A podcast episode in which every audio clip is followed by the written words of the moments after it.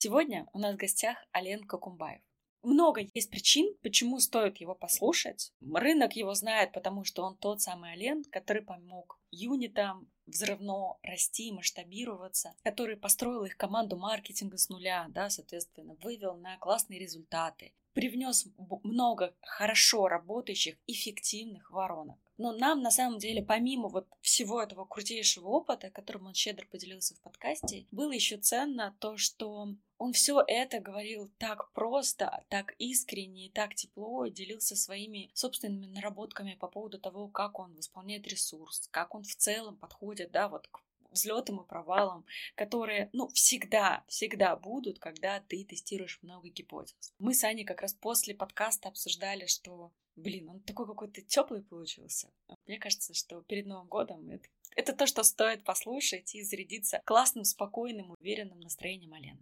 Слушайте подкаст и делитесь инсайтами в социальных сетях, отмечая наш аккаунт в Инстаграм или Телеграм. Напоминаю, мы называемся «Научили». С вас поддержка, с нас новые гости. Итак, чему же нас научила Лена? Всем привет!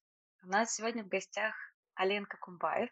Я думаю, что на самом деле про него не так много слышат, хотя про его проекты знают многие. В прошлом, а, мы сейчас тоже будем говорить про это, он, собственно, из Казахстана, да, соответственно, я думаю, кстати, коллеги из казахстанского рынка или казахского, как, кстати, правильно, сейчас тоже про это поговорим, про него наверняка хорошо знают, на российском рынке менее известен, но он известен благодаря проекту Unit, потому что именно благодаря Алену, ну, как и всегда, да, в том числе благодаря Алену, проект Unit очень сильно взлетел за последние несколько лет, потому что он там выступал директором по маркетингу. А также у него сейчас есть свои уже онлайн-проекты, и про это мы тоже сегодня поговорим. Ален, привет.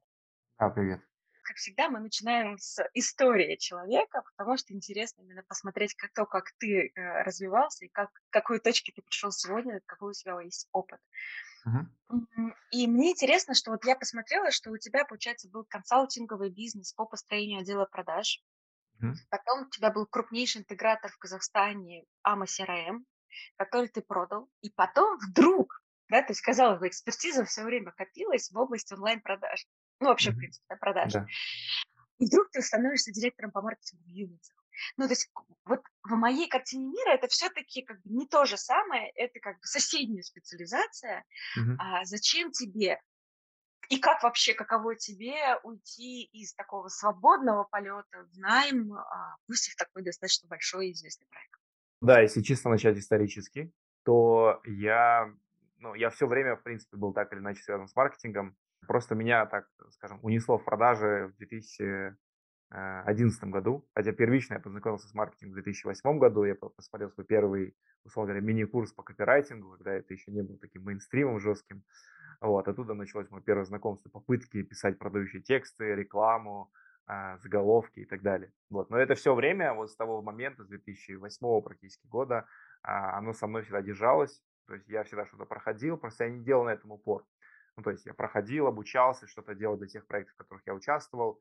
Где-то я был организатором мероприятий, где-то я был организатором каких-то конкретных тренингов, да, где-то уже свои тренинги организовывать начал. Уже дальше это все опять перетекло сначала в продажи, то я понимал, что продаж недостаточно, нужно строить менеджмент, ушел в отдел продаж, а еще дальше, понимая глубину, там, начал уже копать э, какие-то системные вещи, да, то есть э, как э, уменьшить человеческую ошибку и уйти в, в роботов, чтобы люди, ну, от людей, в принципе, не зависеть. Все это время, все те проекты, которые мы делали, они были и большие, и маленькие, и работали и с Форбсами, со списком Forbes ребятами, более мелкие, да, там какие-то свои маленькие проекты локальные. Все время я как бы начинал с маркетинга, и это было одной из самых сильных сторон ну, из того, что я делал. Соответственно, когда а, пришел ковид, э, все было в локдауне, а, мы, ну, просто позвонил мой близкий человек, сказал, вот я там с этим проектом связан, вот у них такая задача, вроде ты там шаришь, э, вот смотри, что можно сделать, сделай что-нибудь. А, и по факту получилось так, что две недели я ну, что-то изучал, что-то смотрел, мне были мысли, какая-то рефлексия, и он говорит, короче, уже время подошло, это уже как раз было середина апреля, давай, короче, созвон сделаем с Мишей, э, договоримся что-то начнем делать. Это уже, типа, уже все не в моготу. И, собственно, да, был вечерний звонок, мы обо всем договорились, что базово давай завтра начнем, посмотрим, приходи на совещание и какие-то движения начнем, дел- начнем делать. А, вот. Начались какие-то первые движения. Уже в рамках первых 5-7 дней я запустил первую воронку. Э, мы с нее увидели лидов, мы с нее увидели автооплаты, практически 100, ну, даже не практически стопроцентную окупаемость трафика в моменте, то есть ROAS был 100% и более. Ну и дальше как бы это все закрутилось, завертелось. Ну, я стал официальным, наверное, а, директором по маркетингу. Спустя несколько месяцев, скажем так. Здорово. Наверное, мы поступим следующим образом. Мне очень интересно просто послушать про твой опыт и именно откуда ты вот придумывал вот эти воронки, искал их, как вообще собирал. А потом интересно в том числе обсудить, почему ушел и, соответственно, чем занимаешься сейчас. Давай именно так построим да, разговор. Если говорить про вот именно тот опыт, получается, большую часть маркетинга строил под себя условно с нуля. Каково это вообще, когда ты приходишь условно в чисто поле? Да, понятно, что у бизнеса это были результаты, как вообще происходил процесс э, построения гипотез? Как вообще, вот откуда ты брал эти идеи? А какие там сложности есть в тестировании? То есть вот каково это, когда тебе надо показать крутой результат очень быстро, на такой, причем мне особенно интересно, ниша-то у вас сложная. Маркетинг, работать с предпринимателями, очень специфическая такая аудитория. Как вообще вот, вот с ней работать и находить классные эффективные решения? В общем и целом, так как э, был ну, такой достаточный опыт э, как раз сборе, проработки, переработки разных кейсов, работы с разными компаниями, ввиду там и консалтинга, и CRM и так далее, то есть мы, я выстраивал те или иные бизнес-процессы в рамках онлайн-продаж, как продавать, то есть мы делали крупные очень продажи, там типа мы могли получать до 5-7-10 тысяч лидов э, в день, и мы должны были через CRM это все перерабатывать. Ну, короче, все это делать, я с этим уже в тот момент сталкивался. Вопрос о том, что как вот найти наилучшее решение, на самом деле, вот я, ты задаешь вопрос, я вспоминаю просто эту всю историю. Естественно, базово, как обычно, есть как бы страх того, что не получится или еще что-то, естественно, не без этого. Но как бы трезвым умом понимаю, что я просто начал искать и смотреть просто лучшие практики, которые существовали. Ну, я чаще всего смотрю только на американский рынок, я не смотрю на локальный в принципе, что у них работало, что у них э, зашло, какие у них были цифры и так далее на основе этого я четко понимаю, какие у меня есть ограничения ввиду там, тех или иных систем. Ну, например, там, что у Тильда есть ограничения по количеству страниц, как они между собой там работают. Да? У GitKursa тоже свои ограничения. Учитывая все ограничения, я просто собираю ту или иную воронку, которая, во-первых, а, делается быстро, я могу это сделать там, в рамках 24 или 48 часов, э, и С, я могу запустить на нее очень быстрый трафик, потому что понятно, что делать. То есть для меня это были ключевыми критериями. Конечно, была большая вероятность ошибки, естественно. Ну, я, можно так сказать, что просто в моменте, может быть, и повезло. Мне на выбор дали несколько файлов. Вот наш лид-магнит. Конечно, это было люто. Вот, и мрак в целом, да, в моменте. С этим никто не занимался. То есть это не было вообще мейнстримом. Ну, все было на вебинарах, как у любой онлайн-школы. Все было стандартно на вебинарах. Это все как бы... А моя задача была создать иной контур, который не зависел бы от этой истории для того, чтобы ну, дать отделу продаж достаточно лидов, чтобы они продавали. Соответственно, была мысль такая, что надо сделать что-то другое, дать лидов, дальше переключиться опять на вебинары, чтобы сделать их еще лучше. Круто. Слушай, мне очень интересно как раз вот, и ты говоришь, я все смотрела на Западе, расскажи, э, кого? Кого смотришь, кого читаешь? Ну, я понимаю, что там в конце, по идее, есть такой вопрос, но мне очень сейчас хотелось узнать, кого посоветуешь вообще, а, за кем следить, чтобы прокачивать свое вот это вот мышление? Я всегда ориентируюсь на... Я учился в основном, ну, судя по тому, что сейчас происходит у них на рынке, я учился всегда в топ-3. Это Райан Дайс, это Рассел Брансон и Фрэнк Керн. Ну, Фрэнк Керн, он уже как бы в неком забвении, да, то есть он там, не знаю, у него были свои внутренние семейные проблемы. Я когда историю поднял, почитал, что у него происходило в жизни, мне стало понятно многое. Вот, почему он так много пьет, почему он не выходит на, на связь и активно не пиарится, там, не дает рекламу, ну, достаточно агрессивно, скажем так. Но в общем и целом чаще всего у них, естественно, есть базис вот такого человека, как Дэн Кеннеди. Это, наверное, тоже благодаря в свое время Андрея Парабелума, да, то есть это вот как раз 10 там, 2010, 11, 12 год, когда я с ним очень плотно всякие вот тренинги проходил, и он очень часто о нем упоминал, собственно, я ввиду определенного большого желания, я начал просто все, что возможно вытаскивать про Дэна Кеннеди, вытаскивал. В том числе и про Андрея, постоянно так или иначе у него учился, покупал. И у меня, знаешь, такая история в рамках обучения всегда была такая, что я не очень хороший клиент в рамках коучинга или менторства какого-то, потому что я сам по себе всегда. То есть мне дают информацию, я знаю, что с ней делать, я знаю, как ее внедрять, то есть надо просто в сторону отойти, дать информацию, отойти в сторону. Вот, я сам все сделаю. Поэтому я считаю себя достаточно плохим клиентом в рамках менторства или коучинга, но больше в таком, если я, если я сейчас есть в моменте каких-то менторствах, то это очень такое больше, наверное, лайфстайл менторство, где вот, то есть поговорили, я уже свои выводы как-то сделал и пошел это делать дальше. Естественно, я приношу, прихожу с результатом, ну и что-то получается. Естественно, были моменты, когда вот происходило обучение а, западных, у западных ребят, там, у того же самого Андрея Парабелома, у каких-то еще, да, но в основном, как бы, вот, я считаю, что вот Андрей для меня был, э, ну, то, что на российском рынке такого прям явно, то, что я покупал. В основном это все было остальное на Западе. Помню, было, были такие моменты и мысли, что, наверное, я самый тупой ученик вообще, что просто настолько медленный и тупой, что я просто не могу ничего с этим поделать. И, блин, все так как-то у всех там результаты, миллиарды уже, там, не знаю, лиды, базы растут, а я ничего не могу сделать. Но и когда вот вся эта движуха текущая, которая она есть, началась, то можно так сказать, что все это время просто была некая подготовка к этому. И были еще некоторые, когда вот там очень глубоко ушел в американский рынок, только у них обучался практически больше полутора-двух лет подряд, вступил во все просто программы там по диджитал-маркетингу и так далее, сертифицировался у них как там Digital Marketing Certified. Я просто понял, что то, что я делаю сейчас даже на локальном рынке казахстанском или на российском, оно очень сильно опережает время, потому что люди не понимают, что происходит. То есть они, для них это дико, для них непонятно. Вот, то есть воронки, что, вообще зачем воронки, что такое воронки. То есть типа дай ленд, дай цену и поехали. А когда мы, я помню, что первые, первые разы, когда я это внедрял, я был одним из первых, когда, ну, я это точно помню, э, что люди просто реально не понимали. У меня был рост типа 300%, 400%, потому что люди не понимали, что происходит.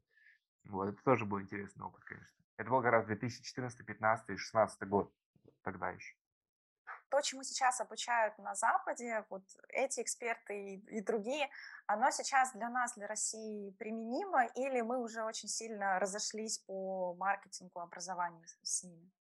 На самом деле нет, мы не разошлись, мы просто частично, ну, даже где-то мы их обгоняем, а, где-то мы достаточно сильно отстаем. Но здесь, знаешь, я, я вот четко для себя заметил а, очень явную разницу а, вот в западном и все-таки, наверное, восточном, ну, российском, наверное, инфобизнесе, это как раз-таки вопрос такого некого, мы это тоже обсуждали с ментором, да, это вопрос служения. То есть если, э, если внимательно послушать всех американцев, начиная от Тони Робинса, самого крутого инфобизнесмена, да, заканчивая там Брансоном и прочими ребятами, кто про маркетинг, более-менее такие, говорят э, все следующее, что я был э, благословлен, чтобы служить вам, чтобы обслуживать вас, чтобы делать, ну, то есть вам хорошо, и чтобы все было у вас тоже хорошо. И они практически каждый там из каждого угла об этом говорят. У нас такое очень редко и вряд ли услышишь, потому что ну, это некий вопрос эго, это вопрос там всего остального, а, ну и все-таки, да, какой-то некой истории, да, с которой мы выходим, да, то есть есть Советский Союз, все такое. И они прям это открыто, явно говорят. А в российском инфобизнесе такого нет. И это тоже разница подходов. То есть они, э, американский инфобизнес или западный, да, они готовы идти медленно по шагам, как-то расти постепенно, и их это не парит, что типа, да, на этом запуске мы не заработали очень много зиллиард долларов, да, а наших это парит. Ну, типа, вот я не заработал, все, я лошара, я плохой, и вообще я дно. А, это как раз-таки, я считаю, что это неким образом портит картину российского инфобиза. Но это и хорошо. Это тоже и хорошо, потому что такие ребята чаще всего ну, исчезают без вести просто. Это означает, что типа я запустился, я красавчик, что-то сделал, я исчез, и все. И никто не понял, как меня звали, кто я такой. А ребята, которые сейчас, вот то, что я вижу, да, по рынку, а, ребята, которые сейчас постепенно, э, ну, там, шаг за шагом идут и поднимаются вверх, они более стабильные, о них слышно, и у них оно распространение идет такое постепенно, но оно такое фундаментальное. То есть не так, что ты там как молния пролетел туда-сюда, все говорят, о, классно, через секунду, типа, кто это был или что это было, непонятно. Возвращаясь тогда к тем воронкам, которые ты привнес. Можешь рассказать, ну, о том, что, понятно, в рамках э, конфиденциального, возможно, о интересных воронках, которые как раз рынок не ожидал, да, на тот момент. Вот как я, то есть важно понять, что да, все, мы все делаем с поправкой на тот момент, но которые ты привнес, и они очень круто сработали, и также, которые ты привнес, и плохо сработали. Вот интересно как раз сравнить два варианта, вот типа какие гипотезы выстрелили, какие провалились. Ну, одно из первых, по сути, которое до сих пор так, так или иначе частично осталось, это история с лид-магнитными воронками. Когда есть лид-магнит, э, есть, ну, это называется, кто-то называет tripwire, кто-то auto one-time offer. То есть я сделал историю с one-time offer. Точнее, это был tripwire сначала, потом one-time offer появился.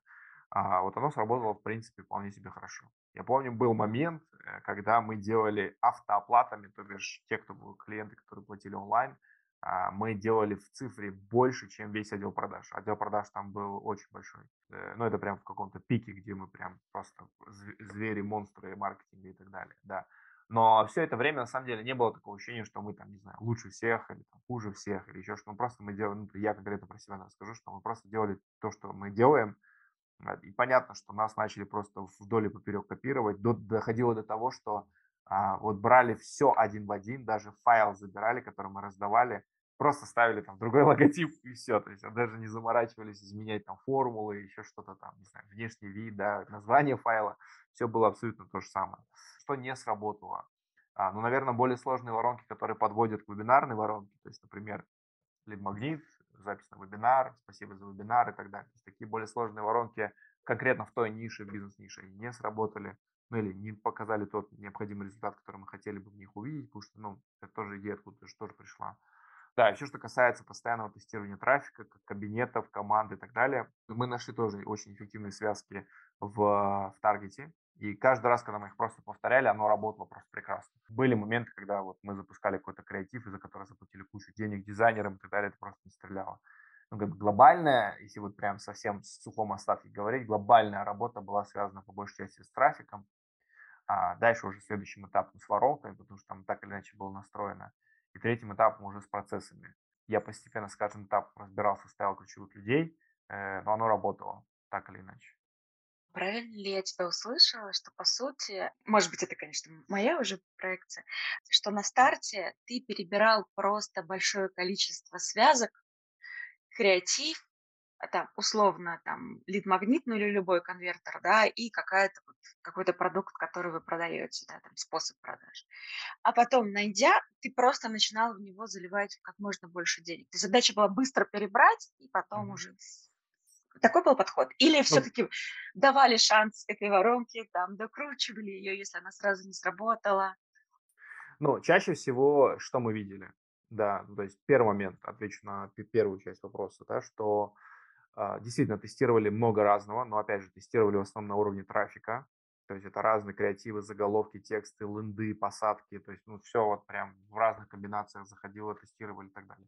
Да, мы всегда давали шанс на эту историю, но в целом я, ну, впоследствии какого-то времени я четко понял, что мне достаточно 10 тысяч рублей, чтобы понять, или даже 5 тысяч рублей, а, чтобы понять, вообще эта тема работает или нет. Потому что в момент, когда стукнул ковид, а, все, естественно, если вы помните, схлопнули рекламные бюджеты, все схлопнулось. Мы просто, ну, то есть, а так как мы начали отливать достаточно агрессивно в этом, в этом плане, у нас были просто какие-то очень низкие цены за лида, это можно было памятник на этой истории ставить, потому что, конечно, потом в последующем люди начали это видеть, копировать и так далее. Мне многие впоследствии потом сказали, написали, что да, вот мы видели это, мы скопировали, мы сделали так же, и вот до сих пор у нас, например, так же работает.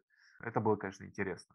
Все, что касается самих продуктов, нет, были как бы базовые продукты, которые уже, скажем так, зарекомендовали себя в виде там, входного продукта, постоянного продукта или курофера. Мы просто в рамках э, выданных, наверное, правил двигались. То есть нам сказали, вот так делайте. Ну, типа, вот наши продукты, пожалуйста, работайте. И мы с этим как-то работали. Ты говоришь, да, что были какие-то вещи, которые хорошо работали. В чем секрет? Воронка, лид-магнит, tripwire, э, соответственно, достаточно классическая. Но за счет чего вы смогли ее сделать такой эффективной? А, ну, во-первых, за счет, э, ну, наверное, все-таки моего некого опыта и понимания предпринимательской аудитории за 12 с лишним лет оно скопилось, так или иначе. Второй момент, то, что мы, ну, то есть постоянно тестировали заголовки те или иные, да, и подходы разные, ну, пытаясь найти то, что дает высокий CTR и низкую цену. На самом деле, в тот момент я не думал ни о CTR, ни о CPM, я, я видел, для меня было важно в целом показать окупаемость этого трафика. То есть я реально не думал об этих показателях, это впоследствии, потом, когда нам сказали, надо это замерять, надо это смотреть, там, вот давайте на это посмотрим.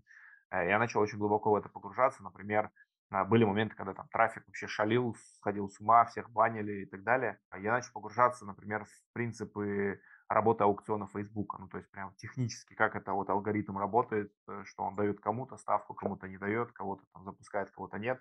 А, ну, то есть с каждым следующим шагом, с каждой следующей итерацией у, у, там, ухода в глубину, глубже и сильнее разбирались в тех или иных инструментах. Вот как-то так. Но я считаю, что это просто очень глубокое понимание целевой аудитории, это профилирование целевой аудитории, и на основе этого поиск как бы тех слов и тех, наверное, заголовков, которые их цепляют, так или иначе. Ну и опять тесты, все только через тесты. Круто, круто. А я правильно понимаю, что у вас преимущественно были воронки именно с мини-продуктами, то есть Tripwire, Мелиота, а, по сути такого трафика на какие-то большие продукты не было, он уже, получается, догревался отделом продаж? А, глобально, да. да. Ну, то есть а, был трафик, мы его тестировали, запускали сразу на, на, на, на финальный продукт, а, но он себя не очень хорошо показывал. Ну, то есть там какие-то цены за лида были какие-то совсем дикие, типа 1000 рублей, там 700 рублей. Ну, то есть если мы, ну, просто для сравнения, вроде кажется немного, для сравнения в тот период времени я делал лидов типа по 25 рублей. Ну, типа 25 и 700 это огромная разница, да. Я делал это еще на объемах, то есть не, не, не, не, не типа 10 лидов по 25 рублей, а типа 1000 лидов по 25 рублей.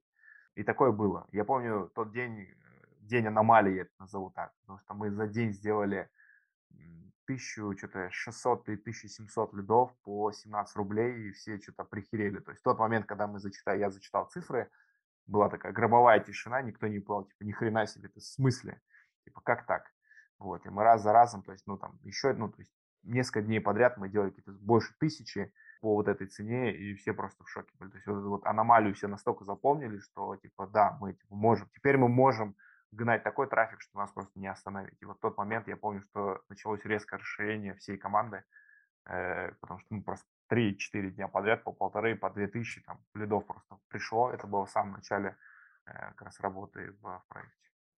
У меня вопрос про вот э, как раз э, Tripwire, ну, такую историю. Она, как по мне, видимо, у меня не, не сильно всегда получалось, она очень сложная для меня, что э, как для маркетолога плюс в том, что ты привел трафик, он окупился, ты там вот условно по 300 рублей привлек, там человек по 300 купил, ну я так для простоты скажу, понятно, что не все его купили там и так далее, да, но окупился, ура, мы молодцы, или даже там с плюсом. А, вопрос, смотрели ли вы, э, как конвертируется дальше там и цену именно вот этого конечного клиента, который купил э, товар, да, вот и, и как-то маркетинг вообще потом влиял на этого человека, или ваша воронка была только вот до Tripwire? Ну, а, если, опять же, смотреть в сухом остатке глобально, да, то есть на, на, наша воронка была как раз-таки на уровне, ну, то есть на, наших там трипайерных продуктов и входного продукта глобально, да, и ну, были вебинары, где продавались пакеты и абонементы. То, что с чем в большинстве своем мы работали. Хотя глобально маркетинг должен был диктовать всю эту историю, но так как э, вот эта история с отделами продаж, продуктологией и так далее, она уже была выстроена до там, моего условного прихода, то я туда глобально не лез, и у меня как-то даже мысли не было, типа, ну давайте, вот маркетинг сейчас всем будет управлять. Ну, типа, мне ставили задачу, мы эту задачу успешно, ну, или так или иначе выполняли. Понятно, что не без там каких-то факапов, естественно, я их достаточно было в свое время. Все, что касается окупаемости трафика, то есть на старте она была практически ну, в большинстве своем, там больше 100% или в районе 100%.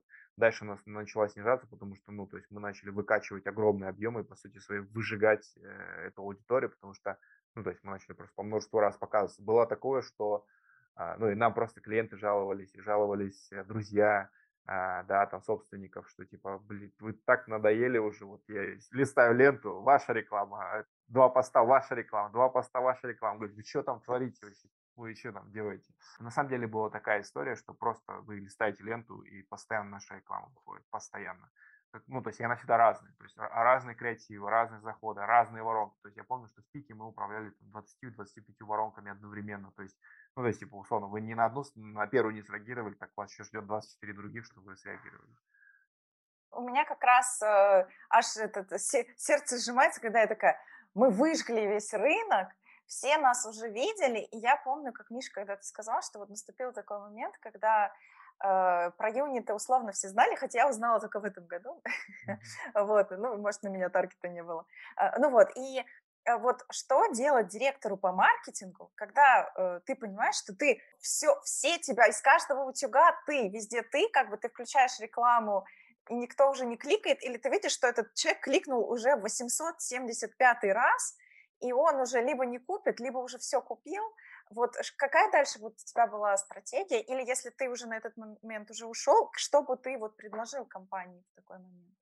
А, нет, это, я думаю, при жизни в юнитах у меня, я с этим уже столкнулся. А, что я предложил делать, не, не базироваться на, каком-то, на какой-то одной воронке, именно поэтому у нас там сразу их стало очень много. То есть мы просто начали тестировать все темы, которые волнуют предпринимателей, маркетологов, ну, предпринимателей, которые ориентированы на маркетинг, да, просто абсолютно все. Там, как собирать лендинги, как сделать маркетинг киты, как сделать продающее, ну, короче, все. И про таргет, и про креативы, и про, про инсту, а, то есть, соответственно, если вы не реагируете на, на, на один посыл, на одну историю, то вас ждет еще множество других, на которые вы среагируете. Ну и за счет того, что людям в целом было интересно, как эта тема работает, они заходили в воронку, они покупали все продукты и все равно продолжали видеть нашу рекламу.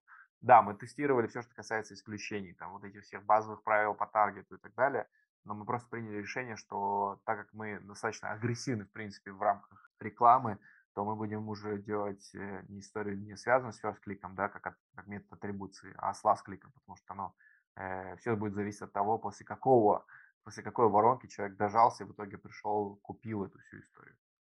Я тебя слушаю, мне на самом деле жутко интересно, потому что вот ощущение, вот мое ощущение от рынка, мы сегодня обязательно еще про, про твои ощущения поговорим, как раз в том, что все говорили, что ой, ну все, вот эти вот ваши лид-магниты, трипайеры, вот эти вот классические цепочки, это уже прошлый век, так это уже никто не работает, рынок так не работает. Вот вебинары, автовебинары, марафоны, запуски в Инстаграм. Вот в этом тренд. Вот. Мне, знаешь, на самом деле э, интересно, наверняка ты тоже это все слышал. И что, типа, вот это вот все не работает. Как я понимаю, да, ты много говоришь про то, что все в конечном итоге упирается в тесты, но неужели тебя не было такого, что вот этот ветер разговоров тебя немножечко сносил не в ту сторону? не, знаю, не, не было ли попытки кричать, Миша, давай делать запуск в своем инстаграме? ну или что-то такое, чтобы пойти на поводу рынка.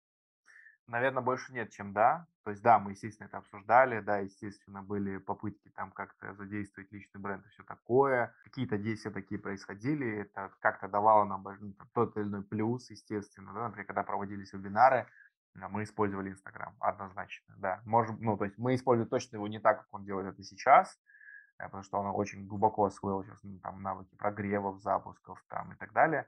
На тот момент этого вообще не было, то есть там было условно тихо, тихо, тихо, тихий омут, да, и вот раз такая инста вышла, там, типа, вот мы там вебинар проводим, вот там мы еще что-то проводим, вот запишитесь, подпишитесь.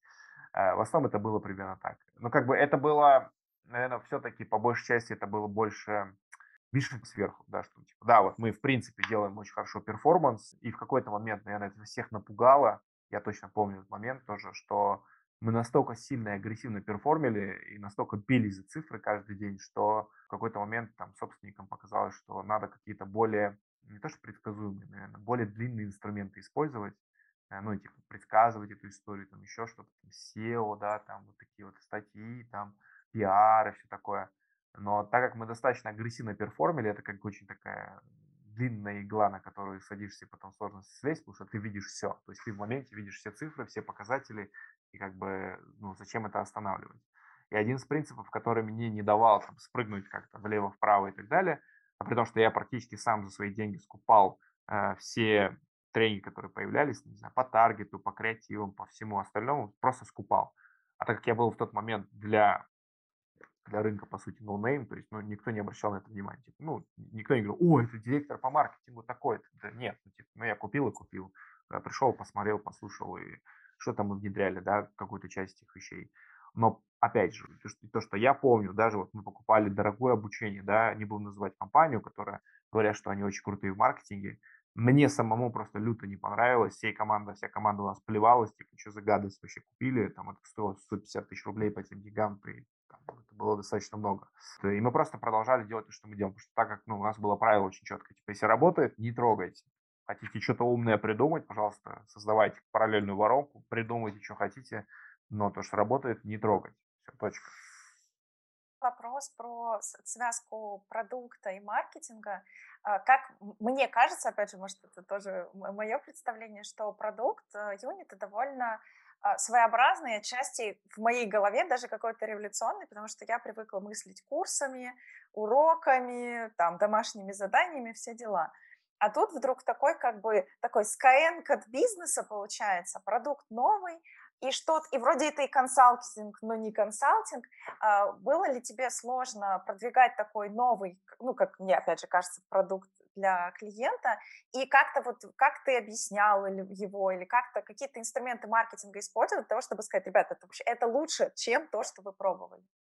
Вот как, чем а, курсы как раз вот такие да, попытаюсь ответить на вопрос. На самом деле я глобально заморачивался по большей части в маркетинге, в воронках, в цифрах, в показателях. То есть я не думал в тот момент глобально так глубоко о продукте, потому что опять был уже сильный продуктовый отдел, и там была куча людей, которые пилили продукты, и как-то, ну, типа, я даже, ну, не сказали, это продукты, вот тут там вот есть человек, и вот он это все делает. Я говорю, ну, ладно, хорошо, типа.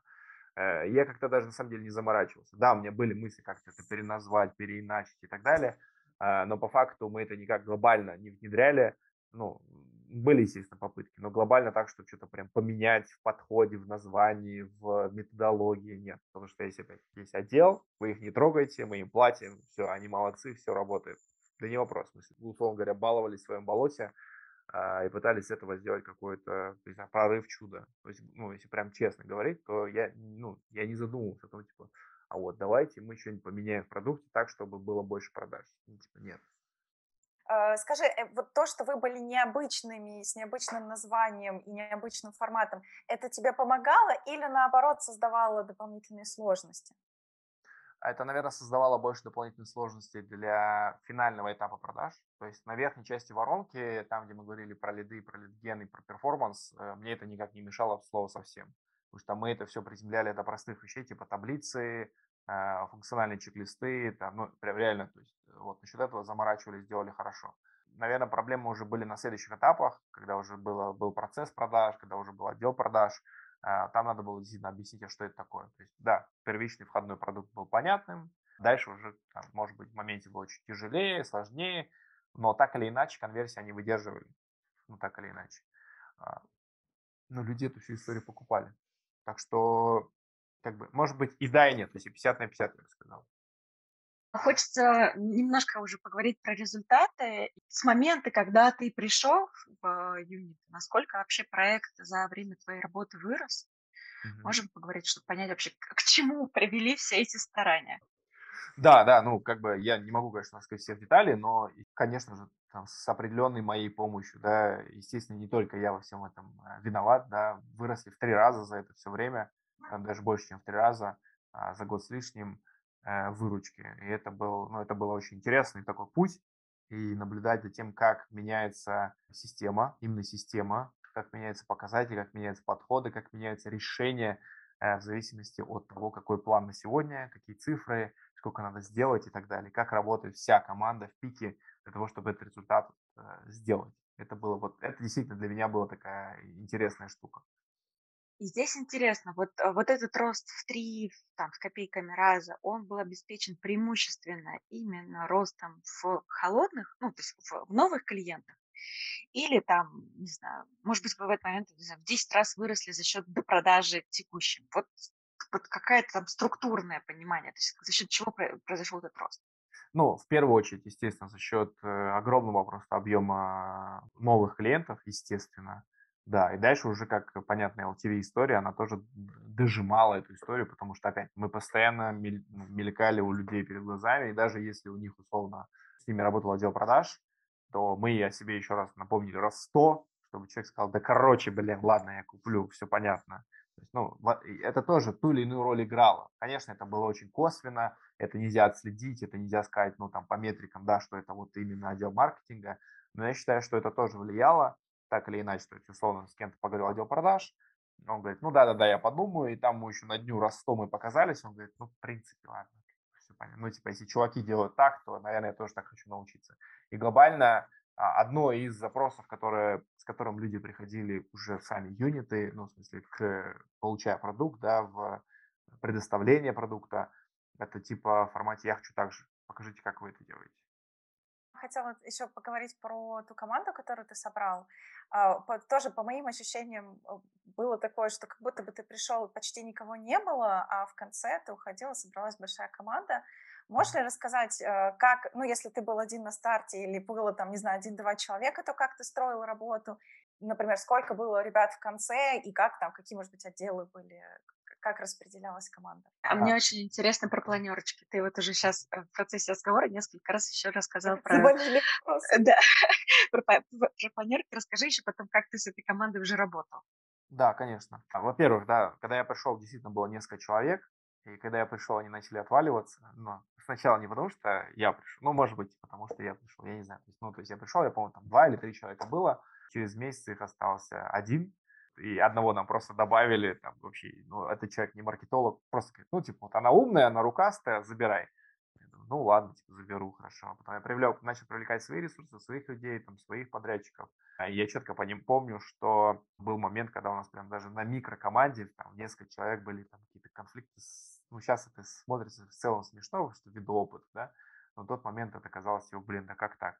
И, собственно, после этого просто начали собирать команду. Так как я сам глобально, моя роль была такая, что я все сам практически делал, э, то есть воронки, э, работал с трафиком, с креативами, с текстами, то есть я все делал практически под ключ, да, от начала до конца. Собственно, ну, ребята, собственники, да, они поняли, что, типа, меня надолго не хватит, меня просто сломает в какой-то момент, потому что нагрузка растет с каждым разом, и задачи, цели там в деньгах, они растут. Условно посыл был, типа, вот, нанимай команду. Я говорю, Хорошо, ну, то есть вот там дали, выделили ресурс в HR, и мы начали с ними очень плотно работать. Делали абсолютно разные отборы, и групповые, и индивидуальные, и там хантили, и еще что-то, еще что-то.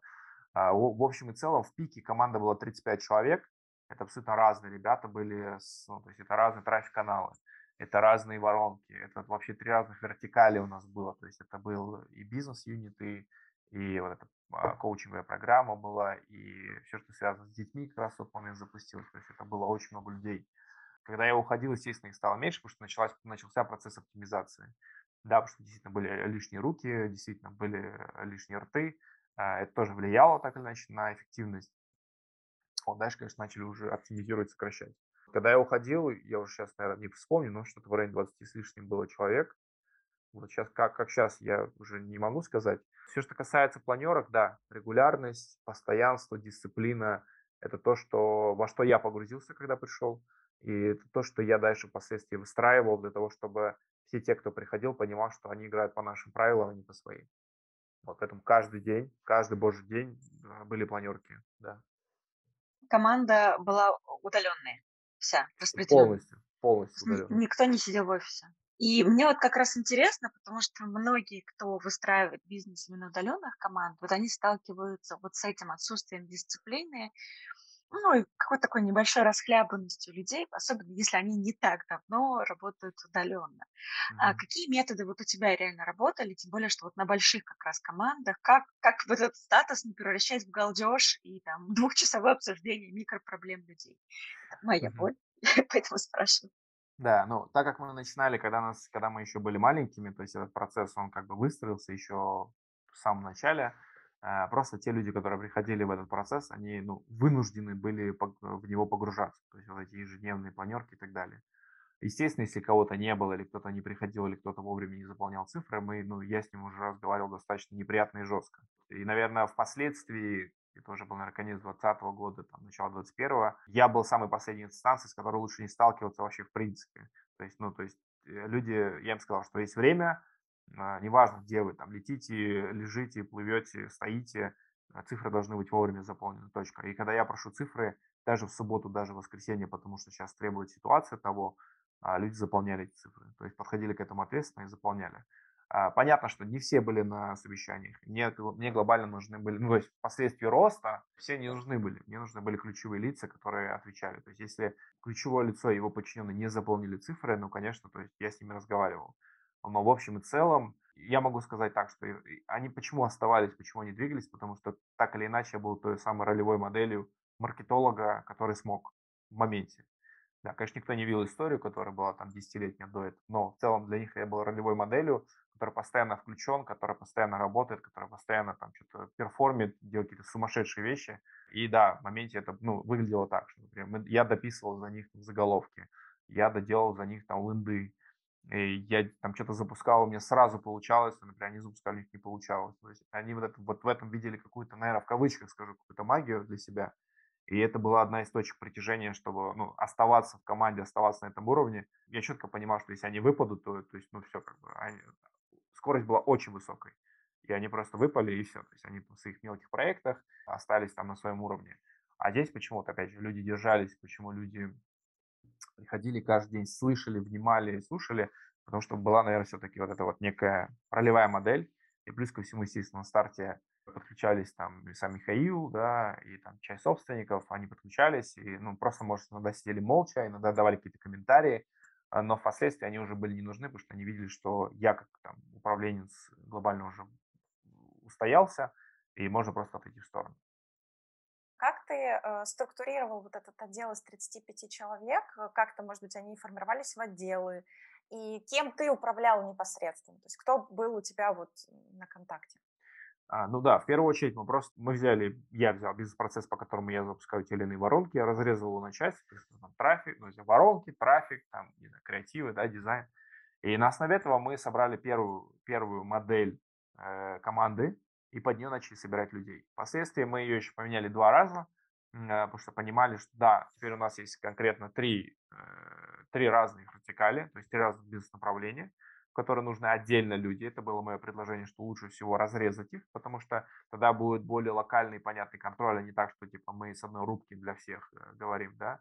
Ну и как следствие это показало свою эффективность. То есть когда мы разрезали, то есть сначала это была просто общая масса, типа менеджер воронки, трафиколог, они как-то работали, какой-то трафик, какой-то перформанс и так далее.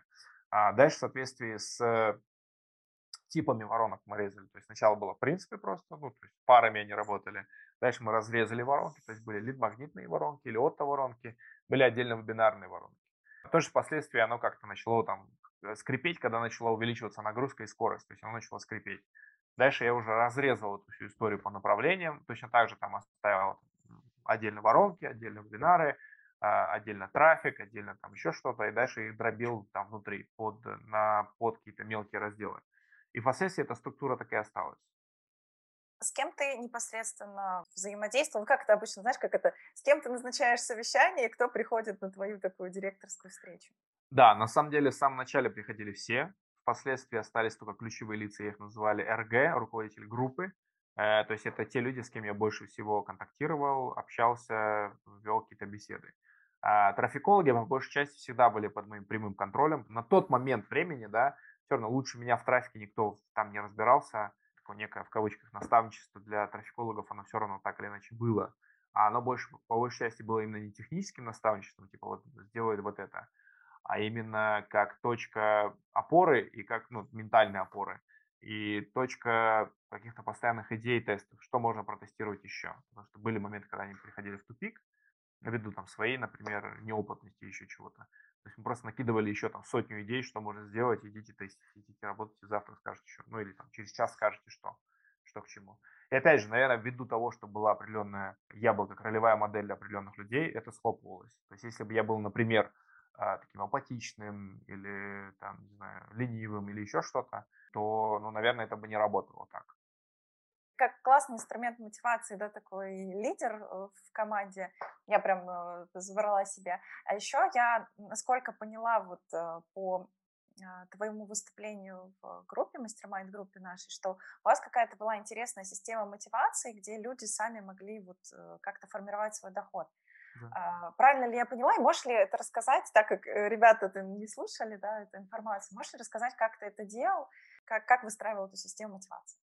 Да, система мотивации на самом деле пришла из моего такого ну, небольшого пятилетнего опыта в построении отделов продаж и вообще в продажах. Э, такая мотивация формировалась для продавцов в первую очередь, да, то есть на основе KPI, там, конверсии, среднего чека и так далее.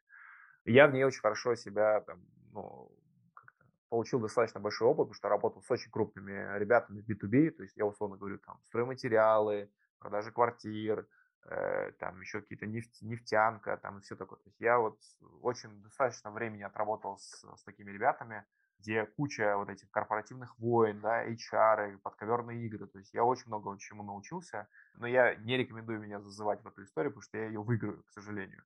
А, ну, мне такие большие ребята всему научили, да. Ну, как научили? Ну, то есть постоянно, э, так как я был как внешний подрядчик, чаще всего, не знаю, ну, назовем это так, внешний директор по продажам, да, если уже сейчас так со стороны смотреть, всегда, естественно, меня встречали либо совсем холодно, либо совсем жестко, и любые внедрения, они как бы через штыки и через ножи воспринималось. То есть, естественно, я это все продавливал, заставлял это внедрять, внедрял, отвечал за результат.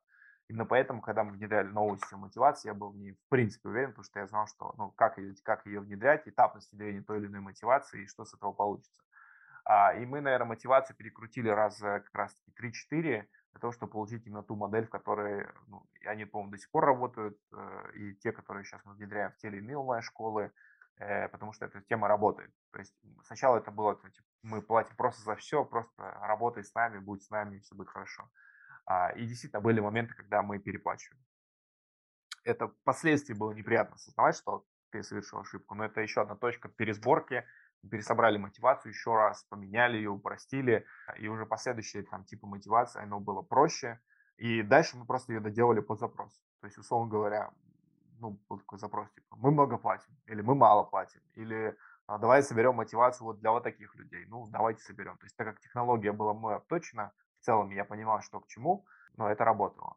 Вот. Э, я точно знаю, что когда человек не понимает причинно-следственных связей в создании этой мотивации, он не сможет ее повторить. То есть либо он берет то, что я создал, либо ему обратно придется возвращаться в окладную историю, э, где о перформансе в принципе не может быть и речи. На простых примерах. Ну, то есть там, я понимаю, что там, если вот, ну, с таргетологом, там все более-менее понятно. Вот есть какой-нибудь копирайтер или дизайнер, ну, понимаешь, люди, которые достаточно далеки от реального результата. Как вот в их случае? Не, на самом деле с такими ребятами все было просто, особенно с дизайнерами. Мы вообще сначала пытались им заплатить, знаешь, за итоговый CTR, который они сделали с помощью своих креативов. Это на самом деле все-таки стрессово для самого исполнителя. И когда я несколько раз так сделал с разными дизайнерами, я помню, что я некоторых из-за этого потерял, причем они очень были хорошие ну, типа, условно, они мне сделали 50 креативов, я им заплачу только через две недели после тестов э, CTR. Глобально бы со стороны э, перформанса это выглядит логично, но для людей, которые привыкли, в принципе, получать там те самые свои 500-600 рублей за креатив, для них это было дико. Вот именно поэтому как бы, я вот конкретно для процессных ребят, типа дизайнеры, там, копирайтеры и прочее, на самом деле копирайтерам мы ни разу не обращались, от слова совсем. Дизайнеры, мы им просто платили ставку. Я даже не, стал, не, не, не жал их, потому что, опять, в своем прошлом я творческих людей очень сильно отжимал, очень много тренингов по переговорам проходил, очень много. Вот, учился у лучших ребят э, да, на российском пространстве, кто отдел продаж строил. Я когда их отжимал, они делали плохо. После этого я четко помню инсайт и свой вывод, что типа, вот они хотят там условно свои 20 тысяч рублей, дайте им 20 тысяч рублей, пускай они сделают свою работу хорошо, а лучше я за, их, за них потом, как бы, если они что-то не доделали, я это могу потребовать. Но когда я их отжал, то знаешь, у них в голове такая история, типа, ну раз ты меня отжал, тогда я здесь не доделаю. И он будет прав, к сожалению, все-таки. Он будет прав в, в этом своем стремлении сделать меньше, потому что ты его отжал творческих людей, вот таких ребят я не трогаю. Они говорят, там, наша ставка 1000 рублей, ради бога, вот твои 1000 рублей, работает, все.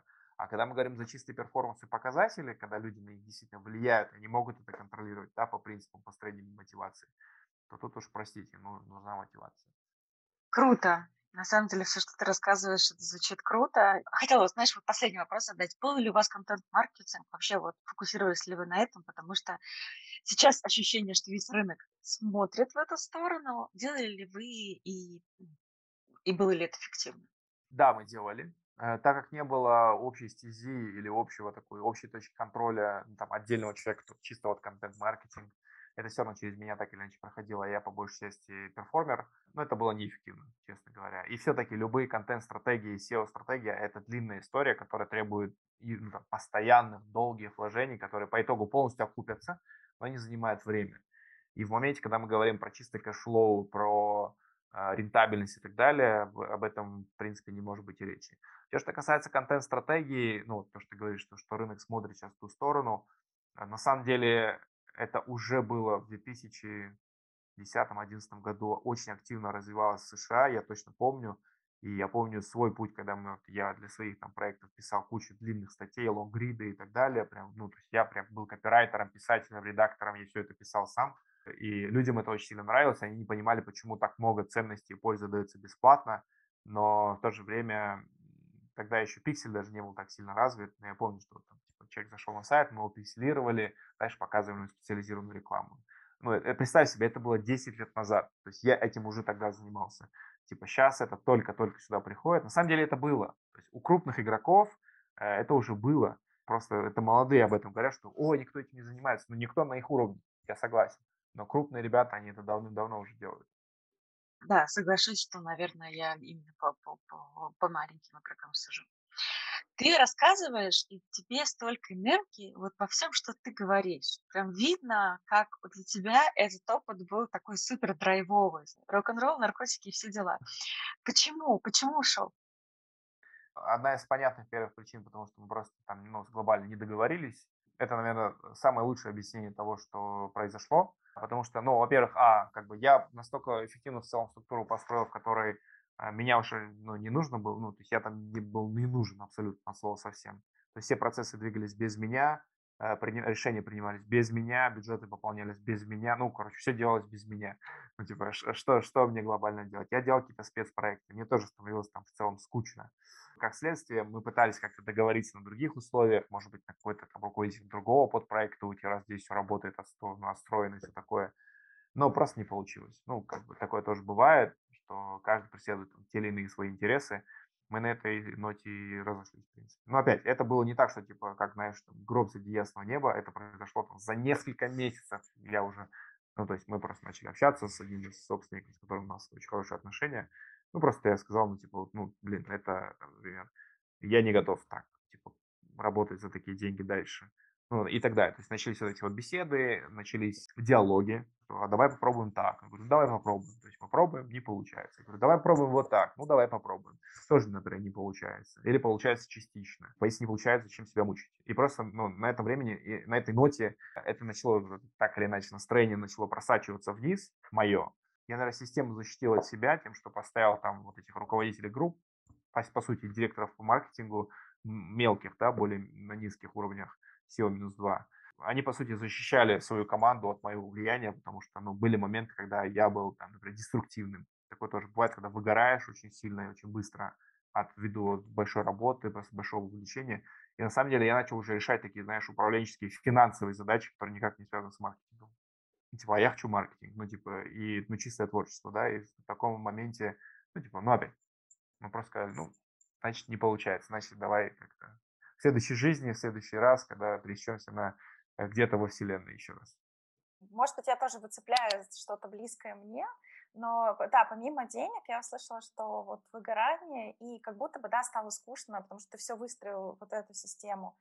Могла ли быть какая-то вообще профилактика этой истории? Потому что я, опять же, ну, э, тоже как человек, который директор по маркетингу и ушел, и э, разговаривая со своими там коучами, психологами, говорит, Ань, ты бы не ушла, если бы у тебя классно профилактировали твое выгорание, и там, не знаю, тебе бы дали огня и энергии, еще бы денег там добавили, и вообще было бы шикарно. Есть ли какие-то вещи, которые ты бы сам, ну, возвращаясь назад, мог бы у себя профилактировать, да, там, не выгореть, уехать отдыхать, взять какой-то новый проект? Или это как бы вот э, просто, просто не, тебе ну, стал ну, неинтересен проект?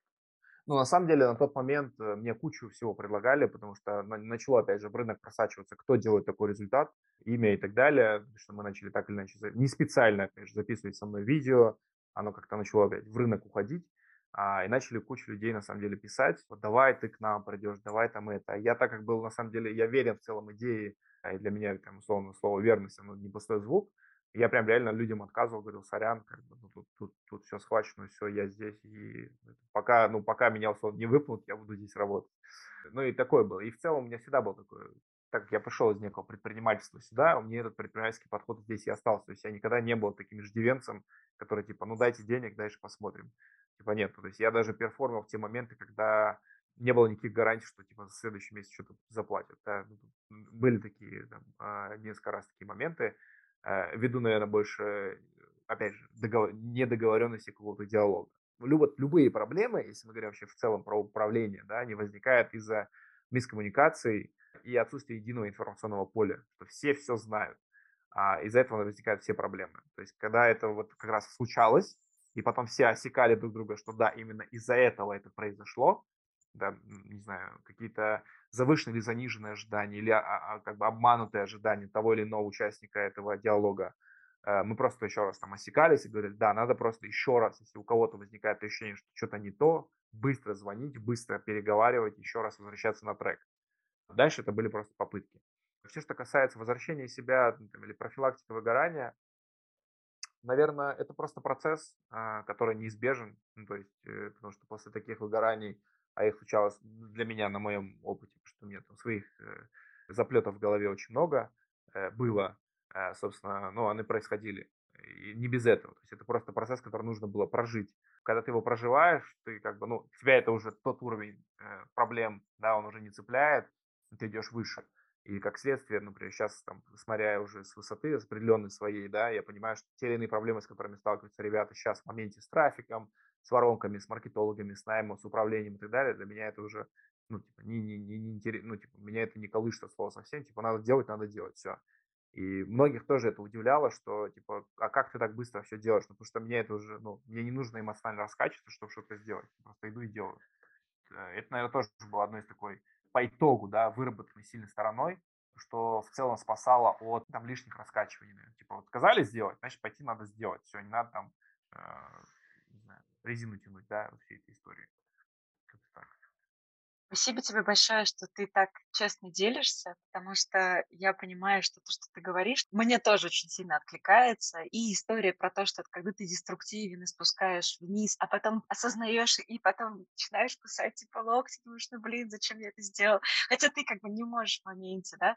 И про выгорание. Знаешь, мне вот это интересно, как ты, тем не менее, с этим работаешь я понимаю, что вот этот высокий уровень энергии, который есть в тебе, это огонь, который сжигает изнутри. Я уверена, что у тебя там такой же беспокойный ум, который скачет и которому все время что-то надо. А это на самом деле очень сильно выжигающий ресурс, в том числе, как ты с этим работаешь. Какие-то, может быть, у тебя есть собственные методы того, как ты этим управляешь. То есть управляешь собой, по сути. Да, да. Но с 2019 года, ну, благодаря встрече как раз с одним из собственников юнитов, я, например, естественно, этого не знал, и у него он тоже об этом не знал. Ну, то есть так получилось просто. Он меня погрузил в тему вообще, в принципе, психотерапии.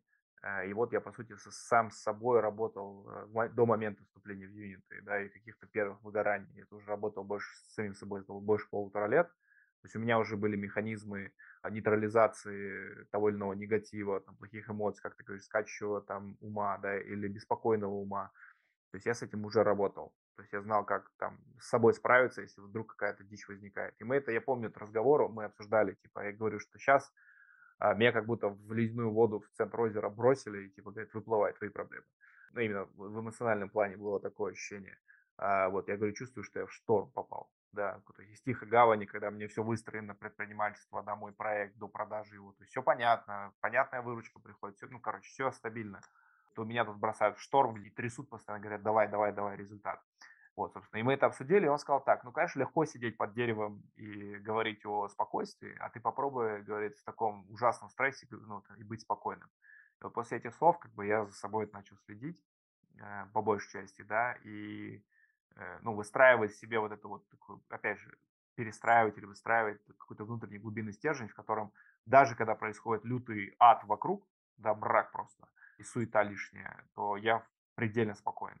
То есть, потому что, ну, это вот долгим, об, а, большим объемом выгораний э, выработалось в целом. И все равно проработки, они продолжаются. То есть уже прошло больше, ну, уже третий год скоро пойдет, э, они все равно продолжаются. То есть так или иначе, но где-то начинает всплывать, какая-то ситуация возникла, всплыла эмоциональная реакция, которая вообще в принципе не должна была всплывать, потому что я ее переработал. Но она всплыла. Соответственно, это для меня еще один способ найти в себе вот эти вот э, дыры и залатать, чтобы вот такие ситуации, то есть, ну, никак не, не, не фонтанировать эмоциями в эту сторону. И фонтанировать ровно туда, куда ты считаешь нужным, куда нужно направить фокус, то есть фонтанировать эмоциями, энергию только туда, а не разбрасывать ее там налево-направо. То есть доходило до того, что какой-то там, не знаю, конфликт, стресс и так далее, я там, типа, я спокоен. Ну, ну да, стресс, ну да, конфликт, хорошо, решим, все равно решим. Слушай, мне прям на самом деле хочется деталей. Ну, простят меня ребята, которые пришли послушать про маркетинг и бабки. мне вот интересно про это. Книжки, какие ты читал по этой тематике, которые реально помогают. И второе, прям физически, какая техника, то есть, не знаю, ты что, садишься, выписываешь, или там, не знаю, медитируешь, что конкретно ты делаешь, потому что вот то, что ты говоришь, это на самом деле архиважно. Как действительно все, вот для того, чтобы быстро расти, надо постоянно находиться в ситуации стресса. Но если ты реагируешь на стресс, то очевидно, что ты только тупо выгоришь. Mm-hmm. И вот как раз вот то, о чем ты говоришь, вот этот баланс, это и есть залог успешного роста. Поэтому я очень хочу от тебя деталей. Хорошо. А, на самом деле, как, ну, э, я долго очень размышлял и искал исследований и так далее, все, что касается вообще, в принципе, понятия баланса.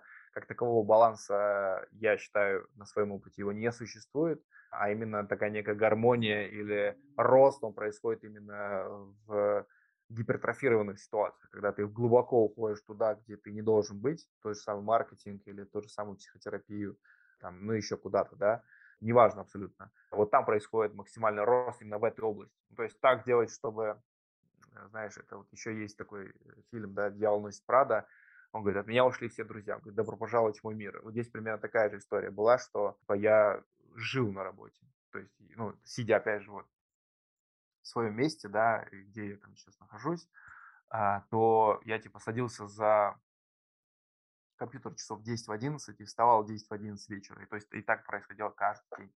И, соответственно, есть как бы две основополагающие, наверное, ну, вот, э, блока, наверное, психотерапии. Да, это КПТ, когнитивно-поведенческая терапия, а, и ДПДГ, это десибилитация движением глаз. Вот это два глобальных инструмента, которыми я пользуюсь, глобальных. А, там есть куча внутри ну, там, инструментария, который помогает мне эту историю, в любую стрессовую ситуацию разложить по полкам и понять вообще, кто, кто здесь виноват и кто что делать. Это то, что меня глобально спасало, естественно. Но все, что касается, наверное, таких книг, которые с этим связаны, это, наверное, ну, сама книга основателя ДПДГ, э, метод ДПДГ, да, это Фрэнсис Шапира, «Забывая прошлое», по-моему, так она называется. И, собственно, как бы ключевое, ключевое Аарон Бек – это все, что связано с когнитивно-поведенческой терапией, то есть это он, условно, отец-основатель всей этой истории. Он дает очень четко эту всю историю понять. То есть я начинал, естественно, всю эту историю, э, путь психотерапии, начинал, естественно, с какой-то такой общей литературы, типа там подсознание может все, там, не знаю, квантовые войны, прочие штуки. Конечно, поним... смотря назад, я понимаю, что это полная дичь. Я делал там и аффирмации, и медитации, и йогу, и там медитировал по несколько часов. То есть я все это делал. И опять же, смотря назад, э, понимаю, что это никак абсолютно не влияет на психическое здоровье. Оно просто накрывает там, скажем так, одеялом то, что болит. Но если у тебя рана, да, накрытая рана одеялом не, не заживает. Поэтому здесь примерно такая же история. Ее надо как бы это, лечить, да, вот именно лечить. Ходил к всяким терапевтам, ходил ко всяким там разным чувакам. Я свой опыт, естественно, получил, и это хорошо, что я его получил, что не на словах чьих-то я это все строю. Но однозначно здесь только практика. То есть вот этот путь психотерапии, он очень длинный, ему нету конца и края. Ну, то есть все зависит от того, насколько ты глубоко, э, детально все проработал внутри себя, и уже на основе этого ты выстраиваешь какую-то свою стратегию поведения в жизни.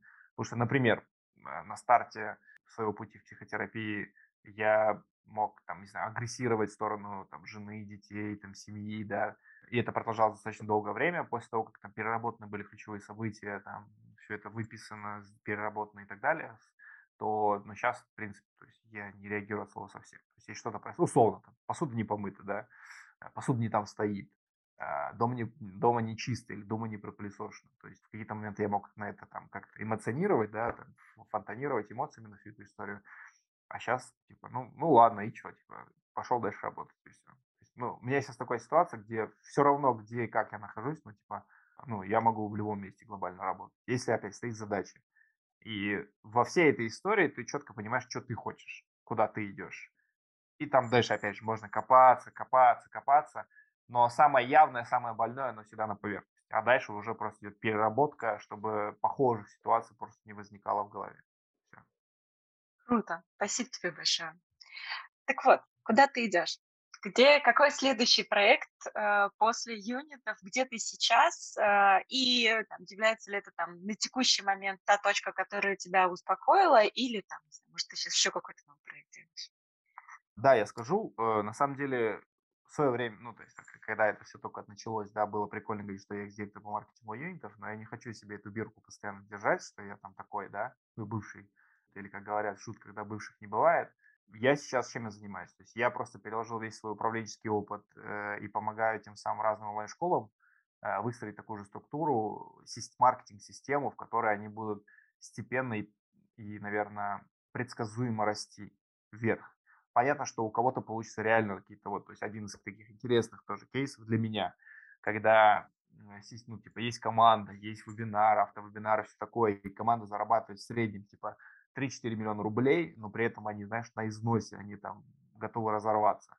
При моем приходе мы там чуть подкрутили мозги, подкрутили маркетинг, подкрутили каздев, подкрутили еще что-то, и типа они делают эту же сумму типа за 10 дней, ну, типа, тут за месяц они делают так, в надрыве, понимаешь, в ужасе в глазах, и тут они делают это за 11 дней, типа, в формате, типа, нифига мы это сделали, что ли?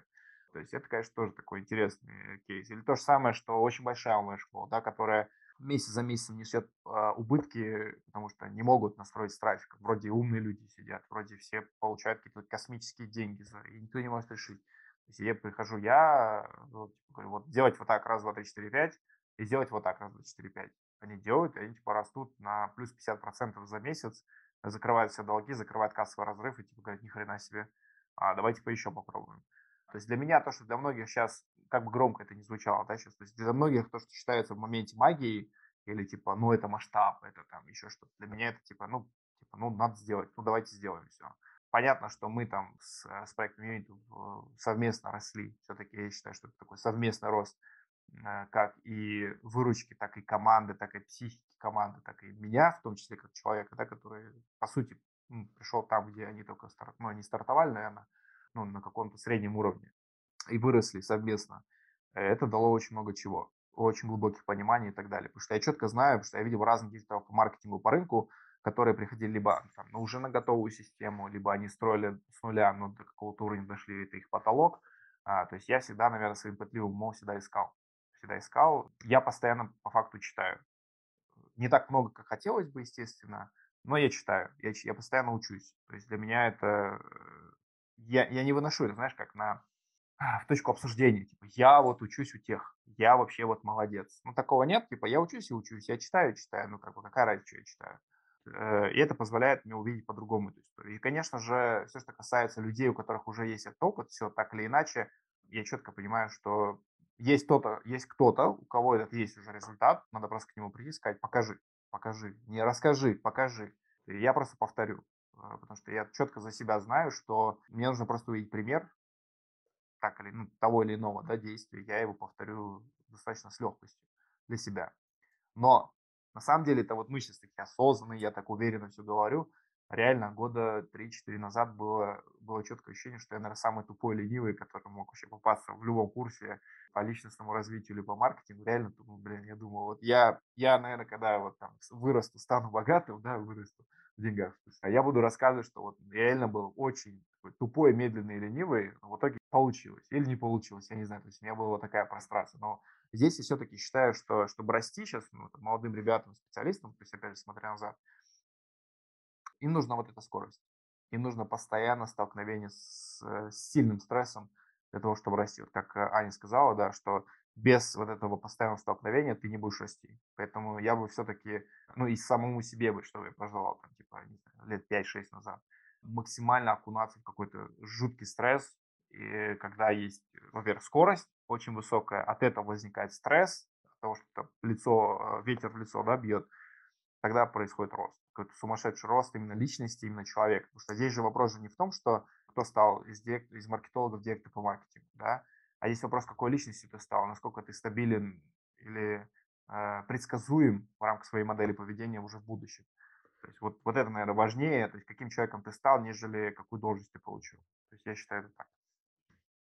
Я тут сейчас как раз э, читаю книжку Насима Талиба про антихрупкость, и мне вот как раз, может быть, ты отчасти, да, это как- как-то переработала в мысль, а может быть, она просто совпала про то, что как теория про, про мышцы, да, что мы их нагружаем, мы их буквально рвем, чтобы они нарастали, чтобы мы становились сильнее. Вот такой у тебя как раз подход, что очень, очень не то, что правильный, ну а вот так в жизни и происходит, ты растешь там, куда ты свои там 10 тысяч часов погружаешь, и не просто погружаешь, да, а вот э, сталкиваешься с новыми ситуациями, с которыми другие не сталкиваются. Ты такой вот атлант, первопроходец.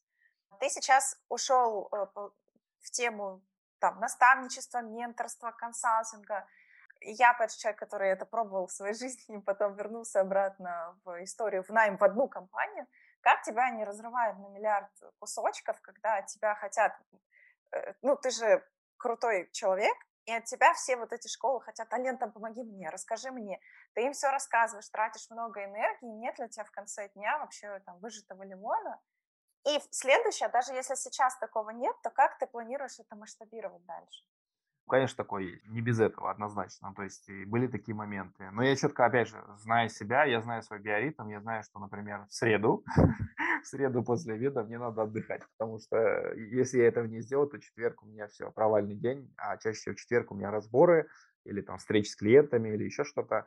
Ну, то есть, ну, мне нужно в среду вот после обеда 100% выключаться, отключаться и делать что-то другое. Но не всегда так получается, и это нормально. Я просто внутри сам с собой пытаюсь договориться, что ладно, давай потерпим еще два дня, и потом на два дня выпадем, например. Все, что касается там клиенты хотят, не хотят, на самом деле я нашел для этого ответ. Каким образом? Что я, во-первых, а, расту постепенно, то есть понятно, что хочется помочь всем, быть везде и так далее – но я принял решение для себя, что я буду расти постепенно, не, не надрываясь, да, и не разрывая себя на британский флаг, а тем самым, то есть укрепляя каждый элемент системы, то есть э, я считаю, что для того, чтобы делать большие выручки, большие цифры системно, постоянно, то есть не так, что ты как молния пролетел, то есть то, что мы обсуждали в начале, нужно, чтобы система росла. То есть, например, вот простой пример. Когда мы начинали всю эту историю, ко мне пришло, ну, типа, мы стартанули с пяти онлайн-школами, и мы как-то вот в каком-то таком формате фристайла, наверное, двигались, да, то есть была какая-то программа, которую я придумал, разработал, была какая-то обратная связь, мы как-то в этом фристайле двигали, двигались, и у ребят у некоторых были результаты, у некоторых не было, я что-то там вытаскивал для себя причинно-следственную связь, почему. Естественно, сейчас все понятно. Например, вторая история, второй поток была, когда уже было 13 команд. Да, то есть 13 в мою школу пришло, и мы с ними за счет того, что есть уже оточная программа, оточный процесс, уже понятно, что делать, то есть есть определенные ответственные люди, опять же, вот эти вот принципы некоторые управления как раз привнес а, из юнитов, то, что я видел, наблюдал, именно наблюдал постоянно, да, что как те или иные отделы взаимодействуют, то, что с ними происходит. Мне это отпечаталось в голове, и, собственно, я это глобально пытаюсь просто повторить, да, потому что я считаю, что вот в рамках вот э, положа руку на сердце, я честно могу сказать, что юниты как управленческая структура гениальна. Вот как управление гениально. Вот если бы во всей этой истории докрутить продукт, все было бы, ну, то есть это, бы, это была бы ракета просто. Вот, ну, реально, то есть, смотря на разные команды, в том числе топов, да, топ э, эдтека вообще, в принципе, СНГ, заходя к ним внутрь, я понимаю, что в рамках управления, конверсий, процессов, мотивации мы намного были круче. То есть там крат, не просто чуть-чуть, а кратно круче. Если бы туда просто посадить правильный продукт, то ну просто космос, да, был бы стратосфера. Я просто сейчас пытаюсь и понимая этот процесс, процессы, детали и так далее, это пытаюсь переложить. Ну, для того, чтобы мне расти быстрее или расширяться, как ты говоришь, масштабироваться, нужно просто, чтобы система росла под задачу. Соответственно, например, да, вот мы сейчас там собираем активно, ну, идем в третий поток, где уже появляются трекеры. То есть не только я один там, да, как э, говорящая голова, да, то есть появляются трекеры, у них есть свой бизнес-процесс, у них есть свое там обучение внутреннее, у них есть свои там какие-то шаблоны, подсказки и так далее, и так далее. Я, я знаю уже как бы какая будет следующая итерация и к чему вообще в идеале должны прийти. То есть эта картинка в целом появляется, наверное, со временем. С самого начала была куча желаний все это бросить нахрен, вообще сказать, да, нафиг, да, пойду я возьму 2-3 проекта и буду с ними там продюсировать и все. Действительно было такое. Но я считаю, что, как американцы говорят, консистенции, да, или постоянство, а, оно решает. Оно реально решает. И почему, например, опять же, как громко это не звучало, почему я не боюсь в целом конкурентов, которые существуют на рынке, потому что я знаю, что мало кто следит за ментальным здоровьем. Я знаю, что они либо выгорят, либо они исчезнут, либо их сломают. Поэтому как э, уже забыл книгу, в общем-то, Суньцзы, вот, да, он говорит, не торопись, и тело мертвого врага поплывет мимо тебя. Здесь примерно такая же история. То есть, что, ну, не без этого. Я просто спокоен в этом плане, я понимаю, что, что надо делать, я просто иду и постепенно э, всю эту историю делаю. Не прыжками. Хотя можно было прыжками. Я, ну, я знаю, как сделать прыжком, но я точно знаю, что я потом об этом пожалею. Потому что, если, например, говорить тоже про автора, у которого я практически все прочитал, изучил и попытался внедрить, это все что-то внедрено, это Александр Фридман, это э, эксперт по регулярному менеджменту. Э, я просто все у него перечитал. И он говорит так. Если, во-первых, а, у тебя это нет вот этого в календаре, то ты это никогда не внедришь. Б, все надо делать, управленец это тот, кто делает все чужими руками, не сам. Это очень сильно поворачивает башку в другую сторону. Ну и молодец считается управленец тот, кто сделал все чужими руками. Результат не своими руками, управляя другими. Постепенный рост, э, чтобы он тоже об этом говорит, что э, есть моменты, когда лучше не торопиться. То есть лучше не торопиться, лучше двигаться постепенно, расширяя границы системы, и система тем самым захватывает, начинает около этой всей истории. И опять же, э, вот недавно буквально поговорив там с одним маркетологом, который говорит, я тебе сейчас все настрою, помогу. Я говорю, да не вопрос, ты же продюсер, давай я тебе контур дам, отвечай за него, для него проблем нет. Когда он понял, чем мы занимаемся, он сказал, что типа, не, чувак, типа, это все B2B, а я же B2C. И для меня тоже было некое такой инсайт для себя, что типа, действительно, мы же B2B. То есть это то, чем я все там последние 12 лет и занимался, B2B. А, я в этом очень силен. Поэтому надо просто сейчас то, что я делаю, там, уйти от B2C, потому что были моменты запусков там, тех или иных воронок, вебинаров и так далее, когда я думал, блин, ну, вроде гениальный вебинар, все хорошо сказано, почему а, например, нет нужного количества заявок, или почему не те люди приходят, почему не те люди регистрируются. Я считаю, что надо, в моем случае, надо просто продолжать тестировать, и нужно идти вот как раз в историю с контентом, как раз то, что я делал уже множество раз. А, ну и я просто тестировать, тестировать и тестировать. Просто сейчас в моменте, как ты, вот, ты говоришь, что фокуса не хватает, а нужно нанимать людей на ключевые позиции, чтобы они этот результат приносили. Правильно ли я понимаю, что тот продукт, который ты создаешь, я называю его своим языком, это акселератор существующих онлайн-школ, у которых задача вырасти в выручке. То есть не создать с нуля, а именно вырасти в выручке. Ну, классное описание, на самом деле, да. Можно так сказать. А, круто. Тогда особенно интересно послушать твой опыт, потому что мы уже услышали, что в последнем потоке у тебя было 13 команд. А, я уверена, что команд, с которыми ты общался, было еще больше. И вот интересно а, послушать твое мнение, твою, насмотренность, как бы посмотреть на мир твоими глазами, в ключе того, во-первых, какие тренды сейчас существуют на рынке и антитренды, да, то есть что, например, уже точно не работает, или типа «М-м, так нельзя, это красная зона. И, соответственно, какие ошибки а, сейчас чаще всего совершают команды давай начнем по порядку. Да, все, что касается трендов, сейчас, ну, то, что я вижу, что, например, вся эта история связана вот там с большой волной типа маленьких вот этих продюсеров, которые вылезли на рынок и начали его глобально, давайте так скажем, портить, а ввиду своего непрофессионализма и отсутствия опыта это закончится. Ну, то есть в ближайшее время это однозначно закончится, потому что каждый хочет, э, тот или иной эксперт в итоге приходит к тому, что надо все это запускать самому, разбираться самому, и это правильный подход, я считаю. Ну, то есть конкретно, если мы говорим про тех или иных экспертов, я не знаю, там какой-то эксперт по бухгалтерии, юрист, там, не знаю, финансист и так далее. Я считаю, что да, нужно, ну, это называется сейчас типа тоже тренд типа самопродюсирования, на самом деле нет, это вопрос понимания этого проекта как бизнеса, то есть, когда мы, мы, мы ставим на него клеймо бизнес, и мы говорим, что это бизнес, соответственно, нужно как бизнес выстраивать процессы, нанимать людей, выстраивать финансы, там, юнит-экономику, фин-модель, что большинство, в принципе, не делает. То, что отличает большие школы от маленьких. Да? У больших школ это есть, у маленьких этого нет. И они не пытаются этим заморачиваться, да, там, вот, цифрами, расчетами и так далее. Это и одна из причин, почему многие не могут миллион пробить, потому что они, ну, то есть они не понимают, почему это происходит. Для них нет причинно-следственных связей э, во всей этой истории. Ну, такой глобальный, я считаю, что антитренд – это то, что сейчас, э, ну, вот эти вот большие, громкие, огромные запуски, они сейчас постепенно, они будут. То есть это будет, как, знаешь, типа там, Илон запустил ракету, ну, красавчики. То есть никто на это уже так реагировать, фонтанировать не будет. Ну, молодец, запустил, ну, красавчик, да. Тогда как это, например, год назад, как такие, как там Афонина, они там прям выстреливали в новостях, что такая вот на таких-то охватах сделала столько-то. Пытаясь повторить, люди эту историю, конечно, портят. Ну, не специально, естественно. И сейчас я считаю, что вся эта история уйдет в какую-то системность, хотя она всегда была. Но сейчас как бы все это поднимаешь, на, вот давайте делать это все без запусков, давайте все это делать там без прогревов. Как это было просто. Ну, просто сейчас некоторые молодые ребята на это делают фокус, ну, типа, ну да, молодцы. И большинство новичков, которые там как раз зарабатывают 300, 400, 500, мягко говоря или громко говоря, ведутся на это и от этого сами страдают, потому что это всегда было. В больших это всегда было. И с этим надо просто, ну, надо опять принять это решение, понять, что это не просто хобби, это не просто где я говорю головой, а это бизнес. И из этого делать бизнес. И просто признать себе, если я не умею строить бизнес, надо пойти туда или к тому, кто этот бизнес умеет строить, или уже строил похожий. Просто этому научиться, ну, пошагово научиться.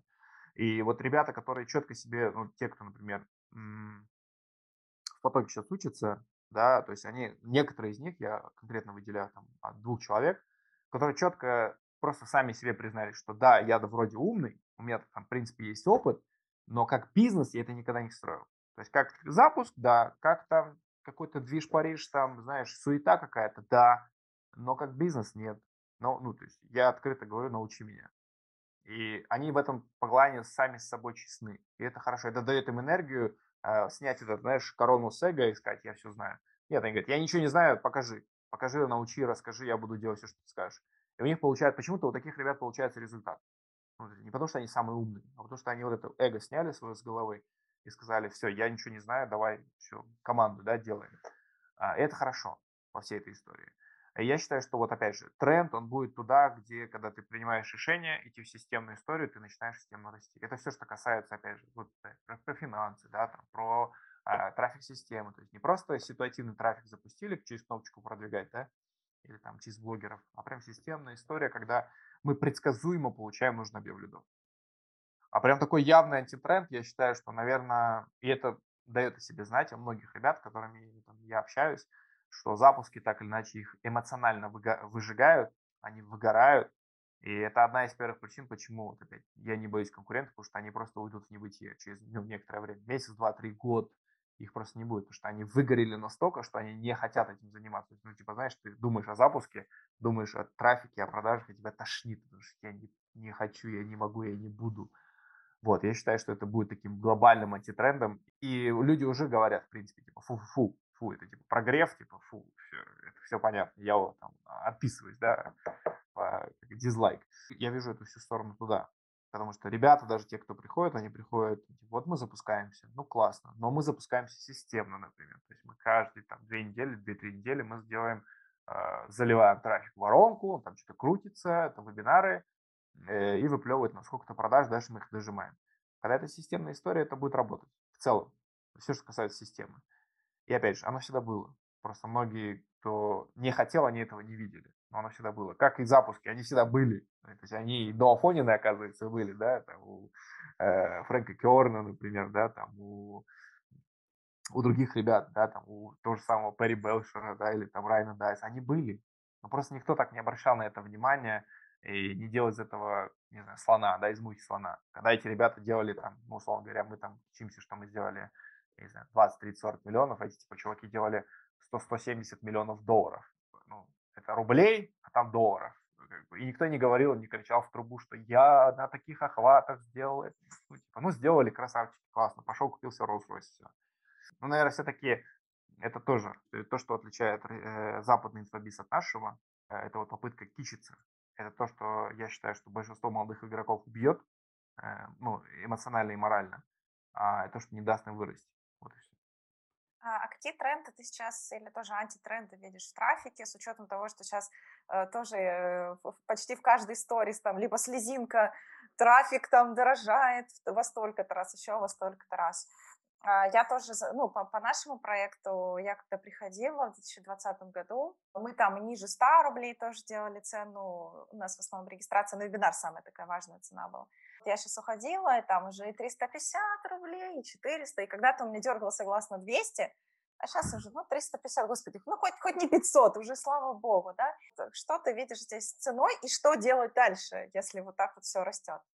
А на самом деле это такая же вещь неизбежна, как налоги, да, ну, то есть, ну, типа, оно будет расти, оно неизбежно будет расти, потому что появился, ну, не появился, наверное, укоренился. Все, что касается истории, связанной с НДС, потому что во всех странах э, рамках СНГ, да, ЕС, э, появился НДС, и, типа, неважно, где ты регистрируешь свой кабинет, будет НДС, просто он будет, может быть, где-то чуть меньше, где-то чуть больше, но в целом он будет.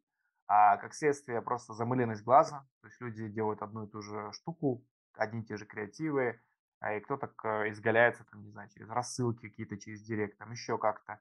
Но это все, опять, это всего лишь метод коммуникации. А здесь надо в целом менять как бы подход, как раз то, что сейчас пытаются делать там, молодые ребята, некоторые говорят, что это новый американский тренд, который они взяли у кого-то, там рас, рассекретили его и так далее. Ну, типа, через контентные воронки, через лид-магнитные воронки, как ни странно, ну, типа, смешно не звучало после нашей беседы.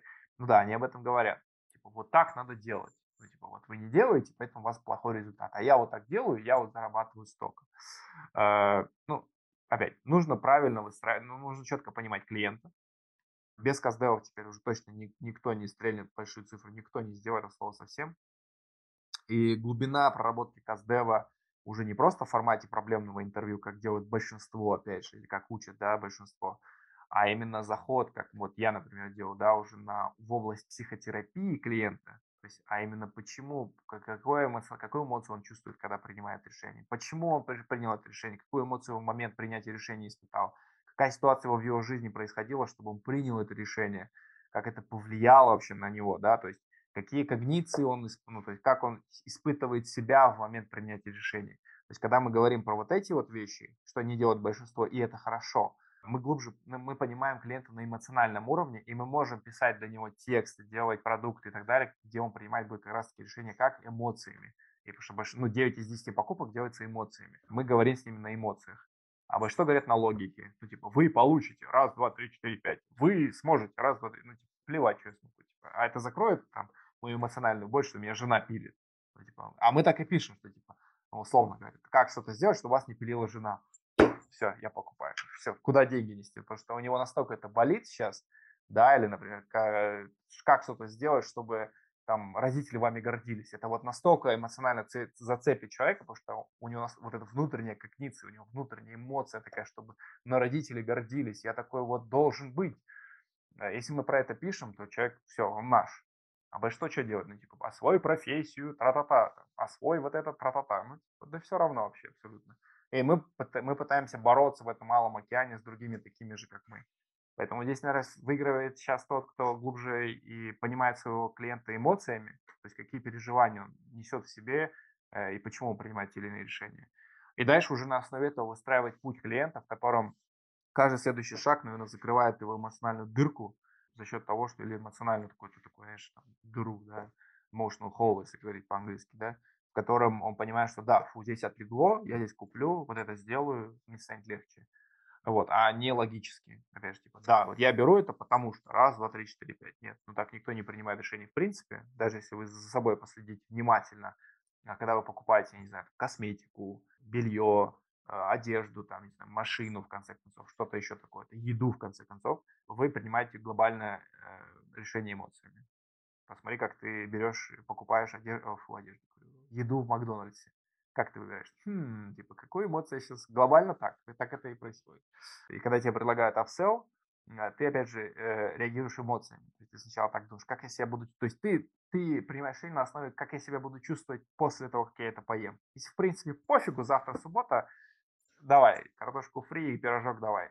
А когда ты понимаешь, что, блин, завтра нет, завтра рабочий день, вообще это просто сейчас пока такое послабление, нет, ничего не надо.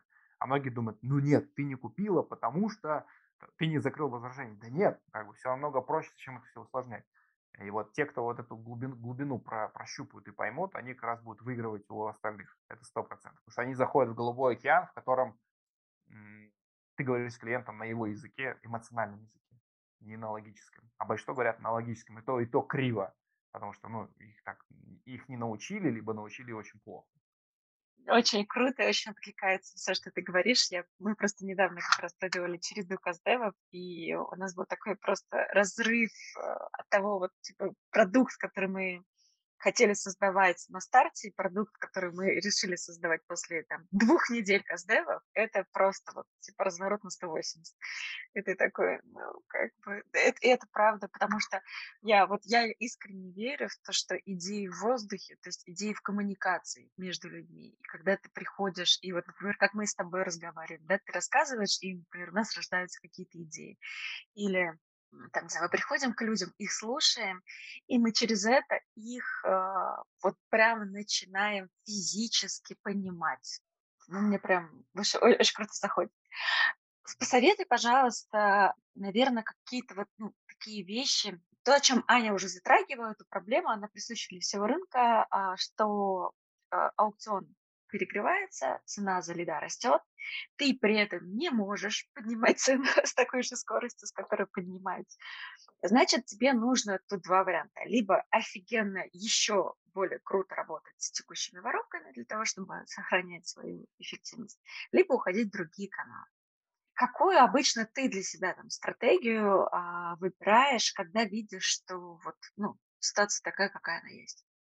Я в первую очередь выбираю историю аутперформить конкурентов, а, то есть через креативы, через тексты, через воронки как раз-таки. Ну, это потому что это одна из сильных сторон, да, моих, например.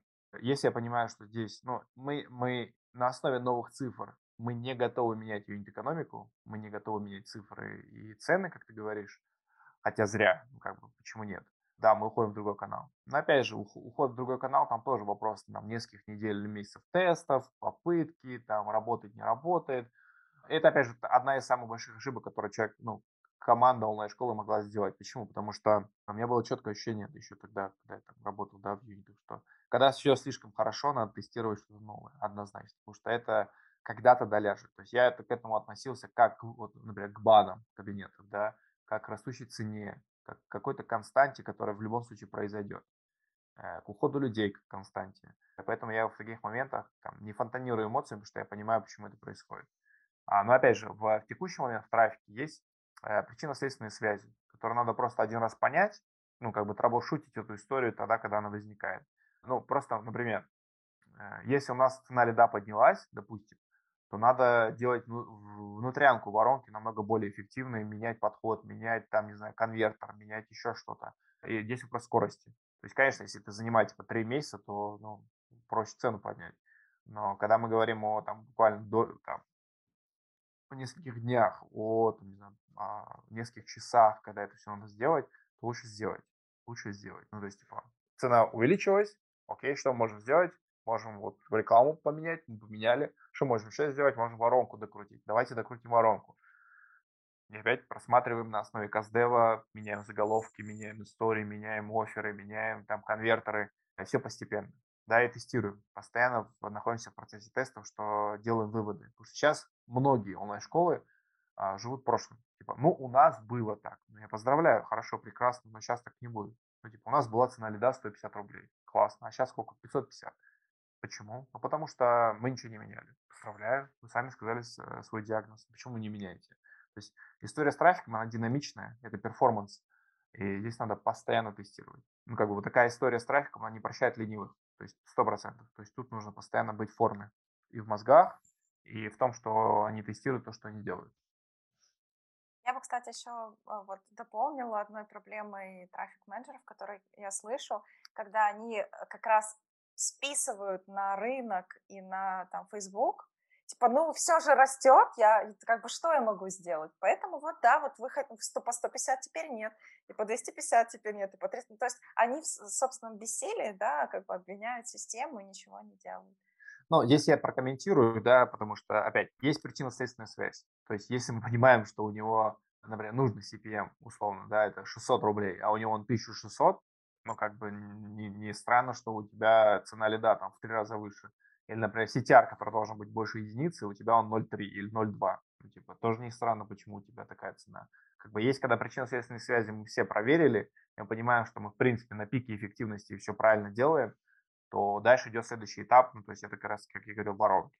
То есть если мы понимаем, что здесь мы действительно крутые, здесь мы выжили все, то да, ну, то есть есть два варианта. Уходить, постоянно тестировать новые креативы, новые заголовки, новые подходы в рекламе, то есть как-то изгаляться да, в этом плане. Те, кто не хочет, а большинство не хотят, они уходят в воронки. Ну, и, и даже там многие не хотят. Они говорят, ну, пойдемте в ВК или пойдемте в YouTube. Так, наоборот, из ВК идут сейчас э, в Инсту и в YouTube. Ну, то есть, ну да, люди идут в YouTube, там, люди идут в Telegram, люди идут в TikTok. Это тоже такая, знаешь, утопия. То есть там тоже свои, свои нюансы, их достаточно много.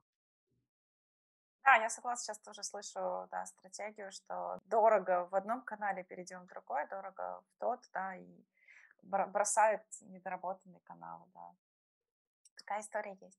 Ну что, мы подобрались э, к Блицу, наш, наш такой финальный блок, где мы задаем вопросы э, короткие, с, с короткими ответами с твоей стороны.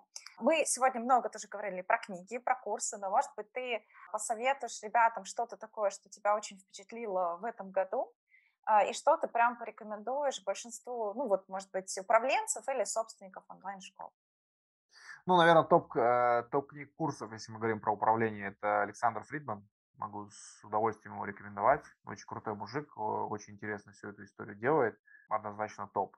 Все, что касается маркетинга, я на самом деле никаких книг, ну, конкретно русскоязычных я не читаю про маркетинг, поэтому тут я ничего не порекомендую, курсов тоже в том числе, потому что я сам прохожу все а, только на американском рынке. Но рекомендовать это тяжело, потому что тут вопрос знания языка. Да и все, наверное, ну вот, то есть Фридмана я порекомендую с удовольствием, просто читайте, внедряйте, это очень много чего поменяет в управлении подчиненными. Я как раз тоже в прошлый свой поход в книжную купила книгу, по-моему, «Вы или хаос», да, это его, по-моему, да, книга? Да, да, да. Следующий вопрос, на кого, может быть, ты подписан, за кем следишь, э, может быть, в YouTube, может быть, там, в Инстаграме или в других э, точках присутствия вот какого-то крутого человека, за кем ты следишь за кем наблюдаешь, либо за его мышлением, либо за достижением. Есть ли такие люди? А, на самом деле я подписан на топ э, инфобиза западного, то есть это Брансон, Гранд Кардон, Райн Дайс и так далее. То есть я на них подписан. Здесь, наверное, просто следить за новостями, что происходит, потому что они чаще всего ну, всякую дичь не выкладывают, э, типа как они попили кофе, да, или там как они сходили в спортзал. То есть они выкладывают суть, какую-то воронку, какой-то офер. Я за этим очень внимательно слежу. И, например, сегодня как раз-таки одна из э, интересных штук, да, что Брансон выложил новый офер – Естественно, я его, в него зашел, я его все купил, я посмотрел всю воронку, весь текст и так далее. Я все себе законспектировал ключевое, и теперь там, завтра, послезавтра буду это все раскладывать просто на атомы, смотреть, почему он именно так написал, можно ли было лучше и так далее.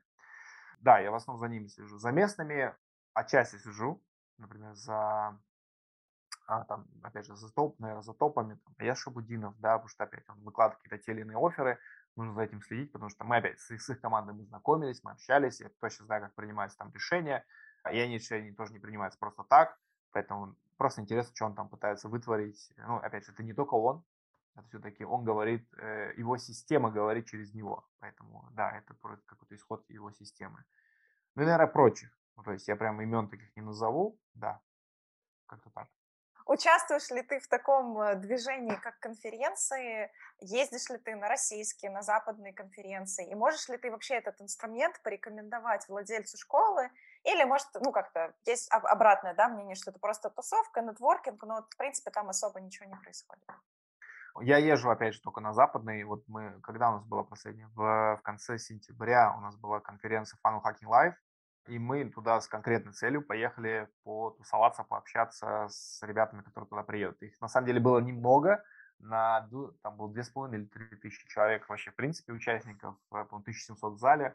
Из них только было 30 русскоязычных, из которых только 20 были с СНГ. Все остальные, типа, это США, это Канада, это там просто русскоязычные, да. И там, естественно, мы познакомились э, с интересными ребятами, пообщались, то, как они это делают. И, ну, узнавая, что я там с того или иного проекта, им, конечно, становится сразу интересно со мной общаться.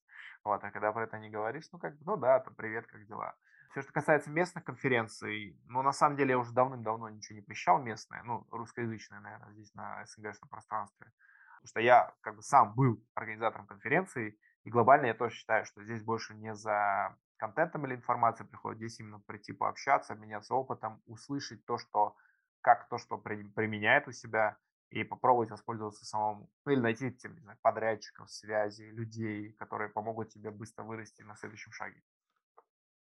А мне интересно, с учетом того, что ты достаточно много работаешь, как ты умудряешься вот успевать читать, смотреть курсы, выделять время на терапию и еще при этом иметь личную жизнь. Вот как, у тебя есть ли какая-то собственная система, как ты пытаешься все это вместить? Ну, так я хотел сказать, пошутить, да кто сказал, что у меня есть личная жизнь? А, но все, что касается книг, у меня есть какой-то свой биоритм, то есть каждое утро я занимаюсь в зале. В последнее время почему-то, я не знаю, почему начал себя убивать в зале, то есть большими весами, надо обратно как-то расслабиться в этом плане. А так, в принципе, вот у меня с утра зал, потом идут совещания примерно 3-4 часа подряд, то есть разные команды у меня проводят совещания. Дальше у меня идут, например, разборы или встречи, или звонки вот такие вот, да.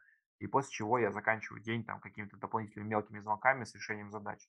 А читаю я чаще всего либо в субботу, либо в воскресенье и прохожу курсы, стараюсь, по крайней мере, а, тоже точно так же суббота-воскресенье, но я, как говорил, да, то есть это история гипертрофированная, то бишь если я э, сажусь это читать, то я читаю, ну, типа, прям до, до, до, до состояния упороться, да, что я всю книгу прочитал. А, или там до состояния, что я практически весь курс там за один день прошел, потому что я не могу смотреть на, на скорости 1, меня прям это выбешивает. То есть я всегда ставлю x2 и просто слушаю внимательно. Если я что-то слышу, то есть я четко знаю для себя, что э, я, если мне курс понравится, я посмотрю второй, в третий, четвертый раз. Поэтому я в первый раз вообще не пытаюсь что-то конспектировать. Если действительно услышу что-то важное, нужное, прям в моменте, я понимаю, что это мне поможет, я прям останавливаю видео и быстро конспектирую какие-то важные вещи. И пытаюсь это все внедрить. Я могу иногда бывает, что одну книгу или один курс проходить, не знаю, месяцами. Но просто потому что я услышал, что-то важное сказали, я пошел внедрять. Когда внедрю, получу результат, у меня появится рефлексия по этому инструменту, я продолжу дальше слушать или там читать. То есть я сейчас не стремлюсь прочитать все книги мира, я больше, наверное, под запрос, и у меня в Литресе лежит, я не знаю, наверное, 35 книг купленных, которые еще требуют своего прочтения. Ну и аудиокниги помогают, потому что там, так или иначе за рулем провожу примерно там, э, в день около часа. И вот ну, где-то час в день аудиокниги какой-то, то или иной я, я слушаю. Мы так отлично опять вернемся к рабочему, хотя, мне кажется, да, вот со стороны кажется, что у тебя все-таки, да, жизнь построена вокруг работы, и это сто процентов приносит результат, это, это прям видно, да. Но, но при этом э, ребята тебя не видят, надо как-то... А, ну, Аля, мы выложим э, фото Алены, но ты такой прям свежий, сияющий энергией человек, и кажется, что э, тебя как это только закаляет и усиливает был для тебя какой-то инсайт за вот последний год, который, может быть, вообще перевернул твое какое-то представление о, ну, о своей какой-то профессиональной деятельности, о работе, о бизнесе, онлайн-школах, так, чтобы вот э, там какой-то, а как это там, power phrase, да, вот какая-то там э, что-то, что вот впечаталось к тебе и изменило твою жизнь. Я думаю, да, такое есть. Э, это фраза не как, а кто. То есть для того, чтобы расти постоянно, нужно решать вопрос не как, а кто. То есть кто это будет делать, а потому что в, всегда есть кто-то, у кого есть релевантный опыт, кто это уже делал, и надо просто ему заплатить денег, чтобы он это сделал. То есть, а мы, ну, то есть я последние, там, условно, 10 лет решал всегда вопрос как. Поэтому я очень много обучался, проходил всяких курсов, сертификации там, и так далее, и так далее, и так далее. Потому что решал вопрос как. Но это не давало роста. И сейчас как бы я чувствую вот это вот некую волну, наверное, давайте так назовем. Конечно, ну, не всегда все так идеально, как кажется, но некая волна она есть, просто потому что я пытаюсь решить вопрос кто, а не как. Я бы так и заглавила, наверное, наш подкаст, если, если у нас такая есть возможность, Алена. Не знаю, это мое предложение. И был ли э, из сегодняшней встречи у тебя какой-то инсайт, который ты в процессе ну, общения с нами, говорения, что-то понял тоже про себя или про свой опыт, или про то, что ты будешь делать дальше? Но я понимаю, что то, что я делаю, оно отзывается у онлайн-школ, у ребят. Я буду просто продолжать это делать. Э, я, ну, я понимаю, что тот или иной опыт, который я прожил или пережил, многим, многих он знаю, цепляет, или многих он, многим он нравится так или иначе. Я буду просто продолжать эту историю делать. Потому что в этом есть соль. Как однажды Миша Дашкиев сказал, нужно защитить свой результат самого себя. Я этим занимаюсь уже процессе уже какие-то ключевые люди уже стоят на ключевых местах, чтобы не только от меня это зависело. Я думаю, что осталось еще несколько итераций, в которой вот э, деструктивность или конструктивность моих решений или мыслей не будет мешать э, системе работать и приносить результат. Это, наверное, большой-большой плюс. Но однозначно в том, что я делаю, в этом есть что-то важное для рынка. Э, я это все-таки провожу через принцип некого служения. То есть для меня, ну, то есть я служу своему клиенту, делаю его жизнь лучше и защищаю его от э, финансовых потерь. Потому что ну, это, условно говоря, для меня это э, имеет очень такой глубокий-глубокий смысл. То есть это не просто типа, служение, там, как в церкви, или служение как к чему-то, кому-то. Большинство это воспринимается как, ну, плохо, да, какой-то имеет негативный контекст. Вот, меня, для меня это воспринимается хорошо, я четко понимаю, что это, для меня это так, если просто представить э, сцену, какой-то не очень, там, ну, не знаю, вредный клиент, назовем это так, вредный клиент, который приходит, тебе начинает бухтеть и говорить, вот, вы сказали, мы сделали, у нас нет результата. И в этот момент я просто его мысленно обнимаю и говорю там, да, Саша, все будет хорошо, все будет нормально, не переживай, люблю, ценю, помогу, все будет нормально.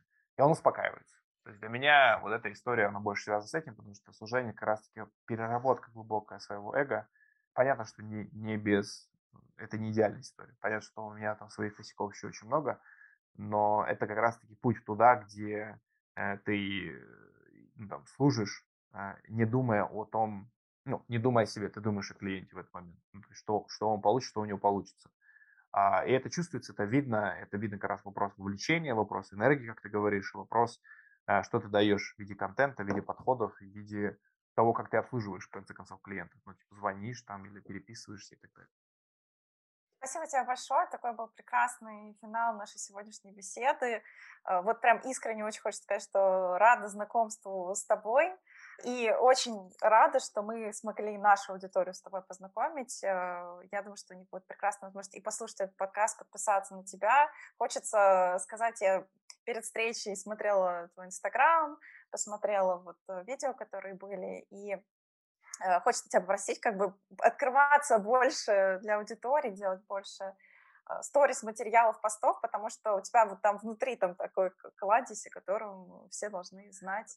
Ну, в такие моменты мне кажется, что, ну, не то, что это, ну, кажется, да, действительно, кажется, что это никому не интересно, и я, наверное, еще для себя, я бы не хотел натягивать кота на глобус, выдумывая контент, да, выдумывая сценарий и так далее, я над этим работаю. Это вопрос работы над собой. Иногда хочется, иногда не хочется. Для этого у меня сейчас в моменте есть э, специалист, кто этим, ну, опять, защищает мой результат от меня самого, что он требует что-то, мне нужно выложить, мне нужно дать, мне нужно это сделать, пожалуйста, дайте мне контент, я даю. Все, что я могу дать, я даю. На самом деле, это, вот это вот интересный был комментарий, что как глобально кому-то интересно, что там происходит, потому что мне кажется, что то, что я делаю, настолько, ну, типа, я сижу, вот, работаю, да, то есть, что я покажу? Это я работаю. Э, в понедельник я работаю, во вторник я работаю, в четверг я работаю, в пятницу я работаю, в воскресенье я работаю. Ну, типа, что вам показывать? Ну, типа, как я работаю? Ну, это, это скучно. Ну, собственно, вопрос, наверное, каких-то мыслей. Да, возможно, эмоции, возможно, но так как я пытаюсь сейчас идти ровно в ту сторону, и как мне мой ментор один, один из менторов сказал, что ты настолько э, глубоко погружаешься в предмет, что ты один из самых сильных переработанных чуваков, которых я встречал ну, в плане психотерапии. Я просто продолжаю туда идти. То есть для меня очень важна глубина, э, это если говорить про терапию в целом. То есть э, действительно есть, до сих пор есть те моменты, которые меня цепляют эмоционально. И, честно говоря, от них не избавиться полностью, я это принимаю. Но в то же время я понимаю, что я хочу избавиться от таких больших валунов, которые сливают, сливают энергию. Они, я так понимаю, все еще есть у меня. Я думаю, что приду к тому, что их просто не будет. Ты можешь просто, как я говорил, просто вот, типа, задача стоит, надо сделать, пошел делать. Ну, типа, надо сделать Инстаграм 200 тысяч подписчиков, понятно, пошел делать, все. Сейчас пока такой задачи не стоит. Мне кажется, что как раз для людей, которые много занимаются психотерапией, ведут дневники, гораздо проще дается на самом деле написание классных постов и сторис. Потому что вот эта глубина внутренняя, она всегда чувствуется. Я желаю нам всем, чтобы у тебя появилась такая задача, чтобы мы могли наслаждаться глубокими и большим, известным, популярным аккаунтом, потому что все, что ты говоришь, правда, это очень важно, нужно и ценно. Мы, я тоже получила очень большое удовольствие сегодня от разговора. Мне нравится, сколько в тебе энергии огня, и это на самом деле очень круто вдохновляет. Потому что сейчас я уже пошла генерить гипотезы для своих воронок просто по результатам вот той, той энергии, которую ты сегодня отдал, и это очень здорово. Спасибо тебе большое за разговор. Да, спасибо. Пока-пока.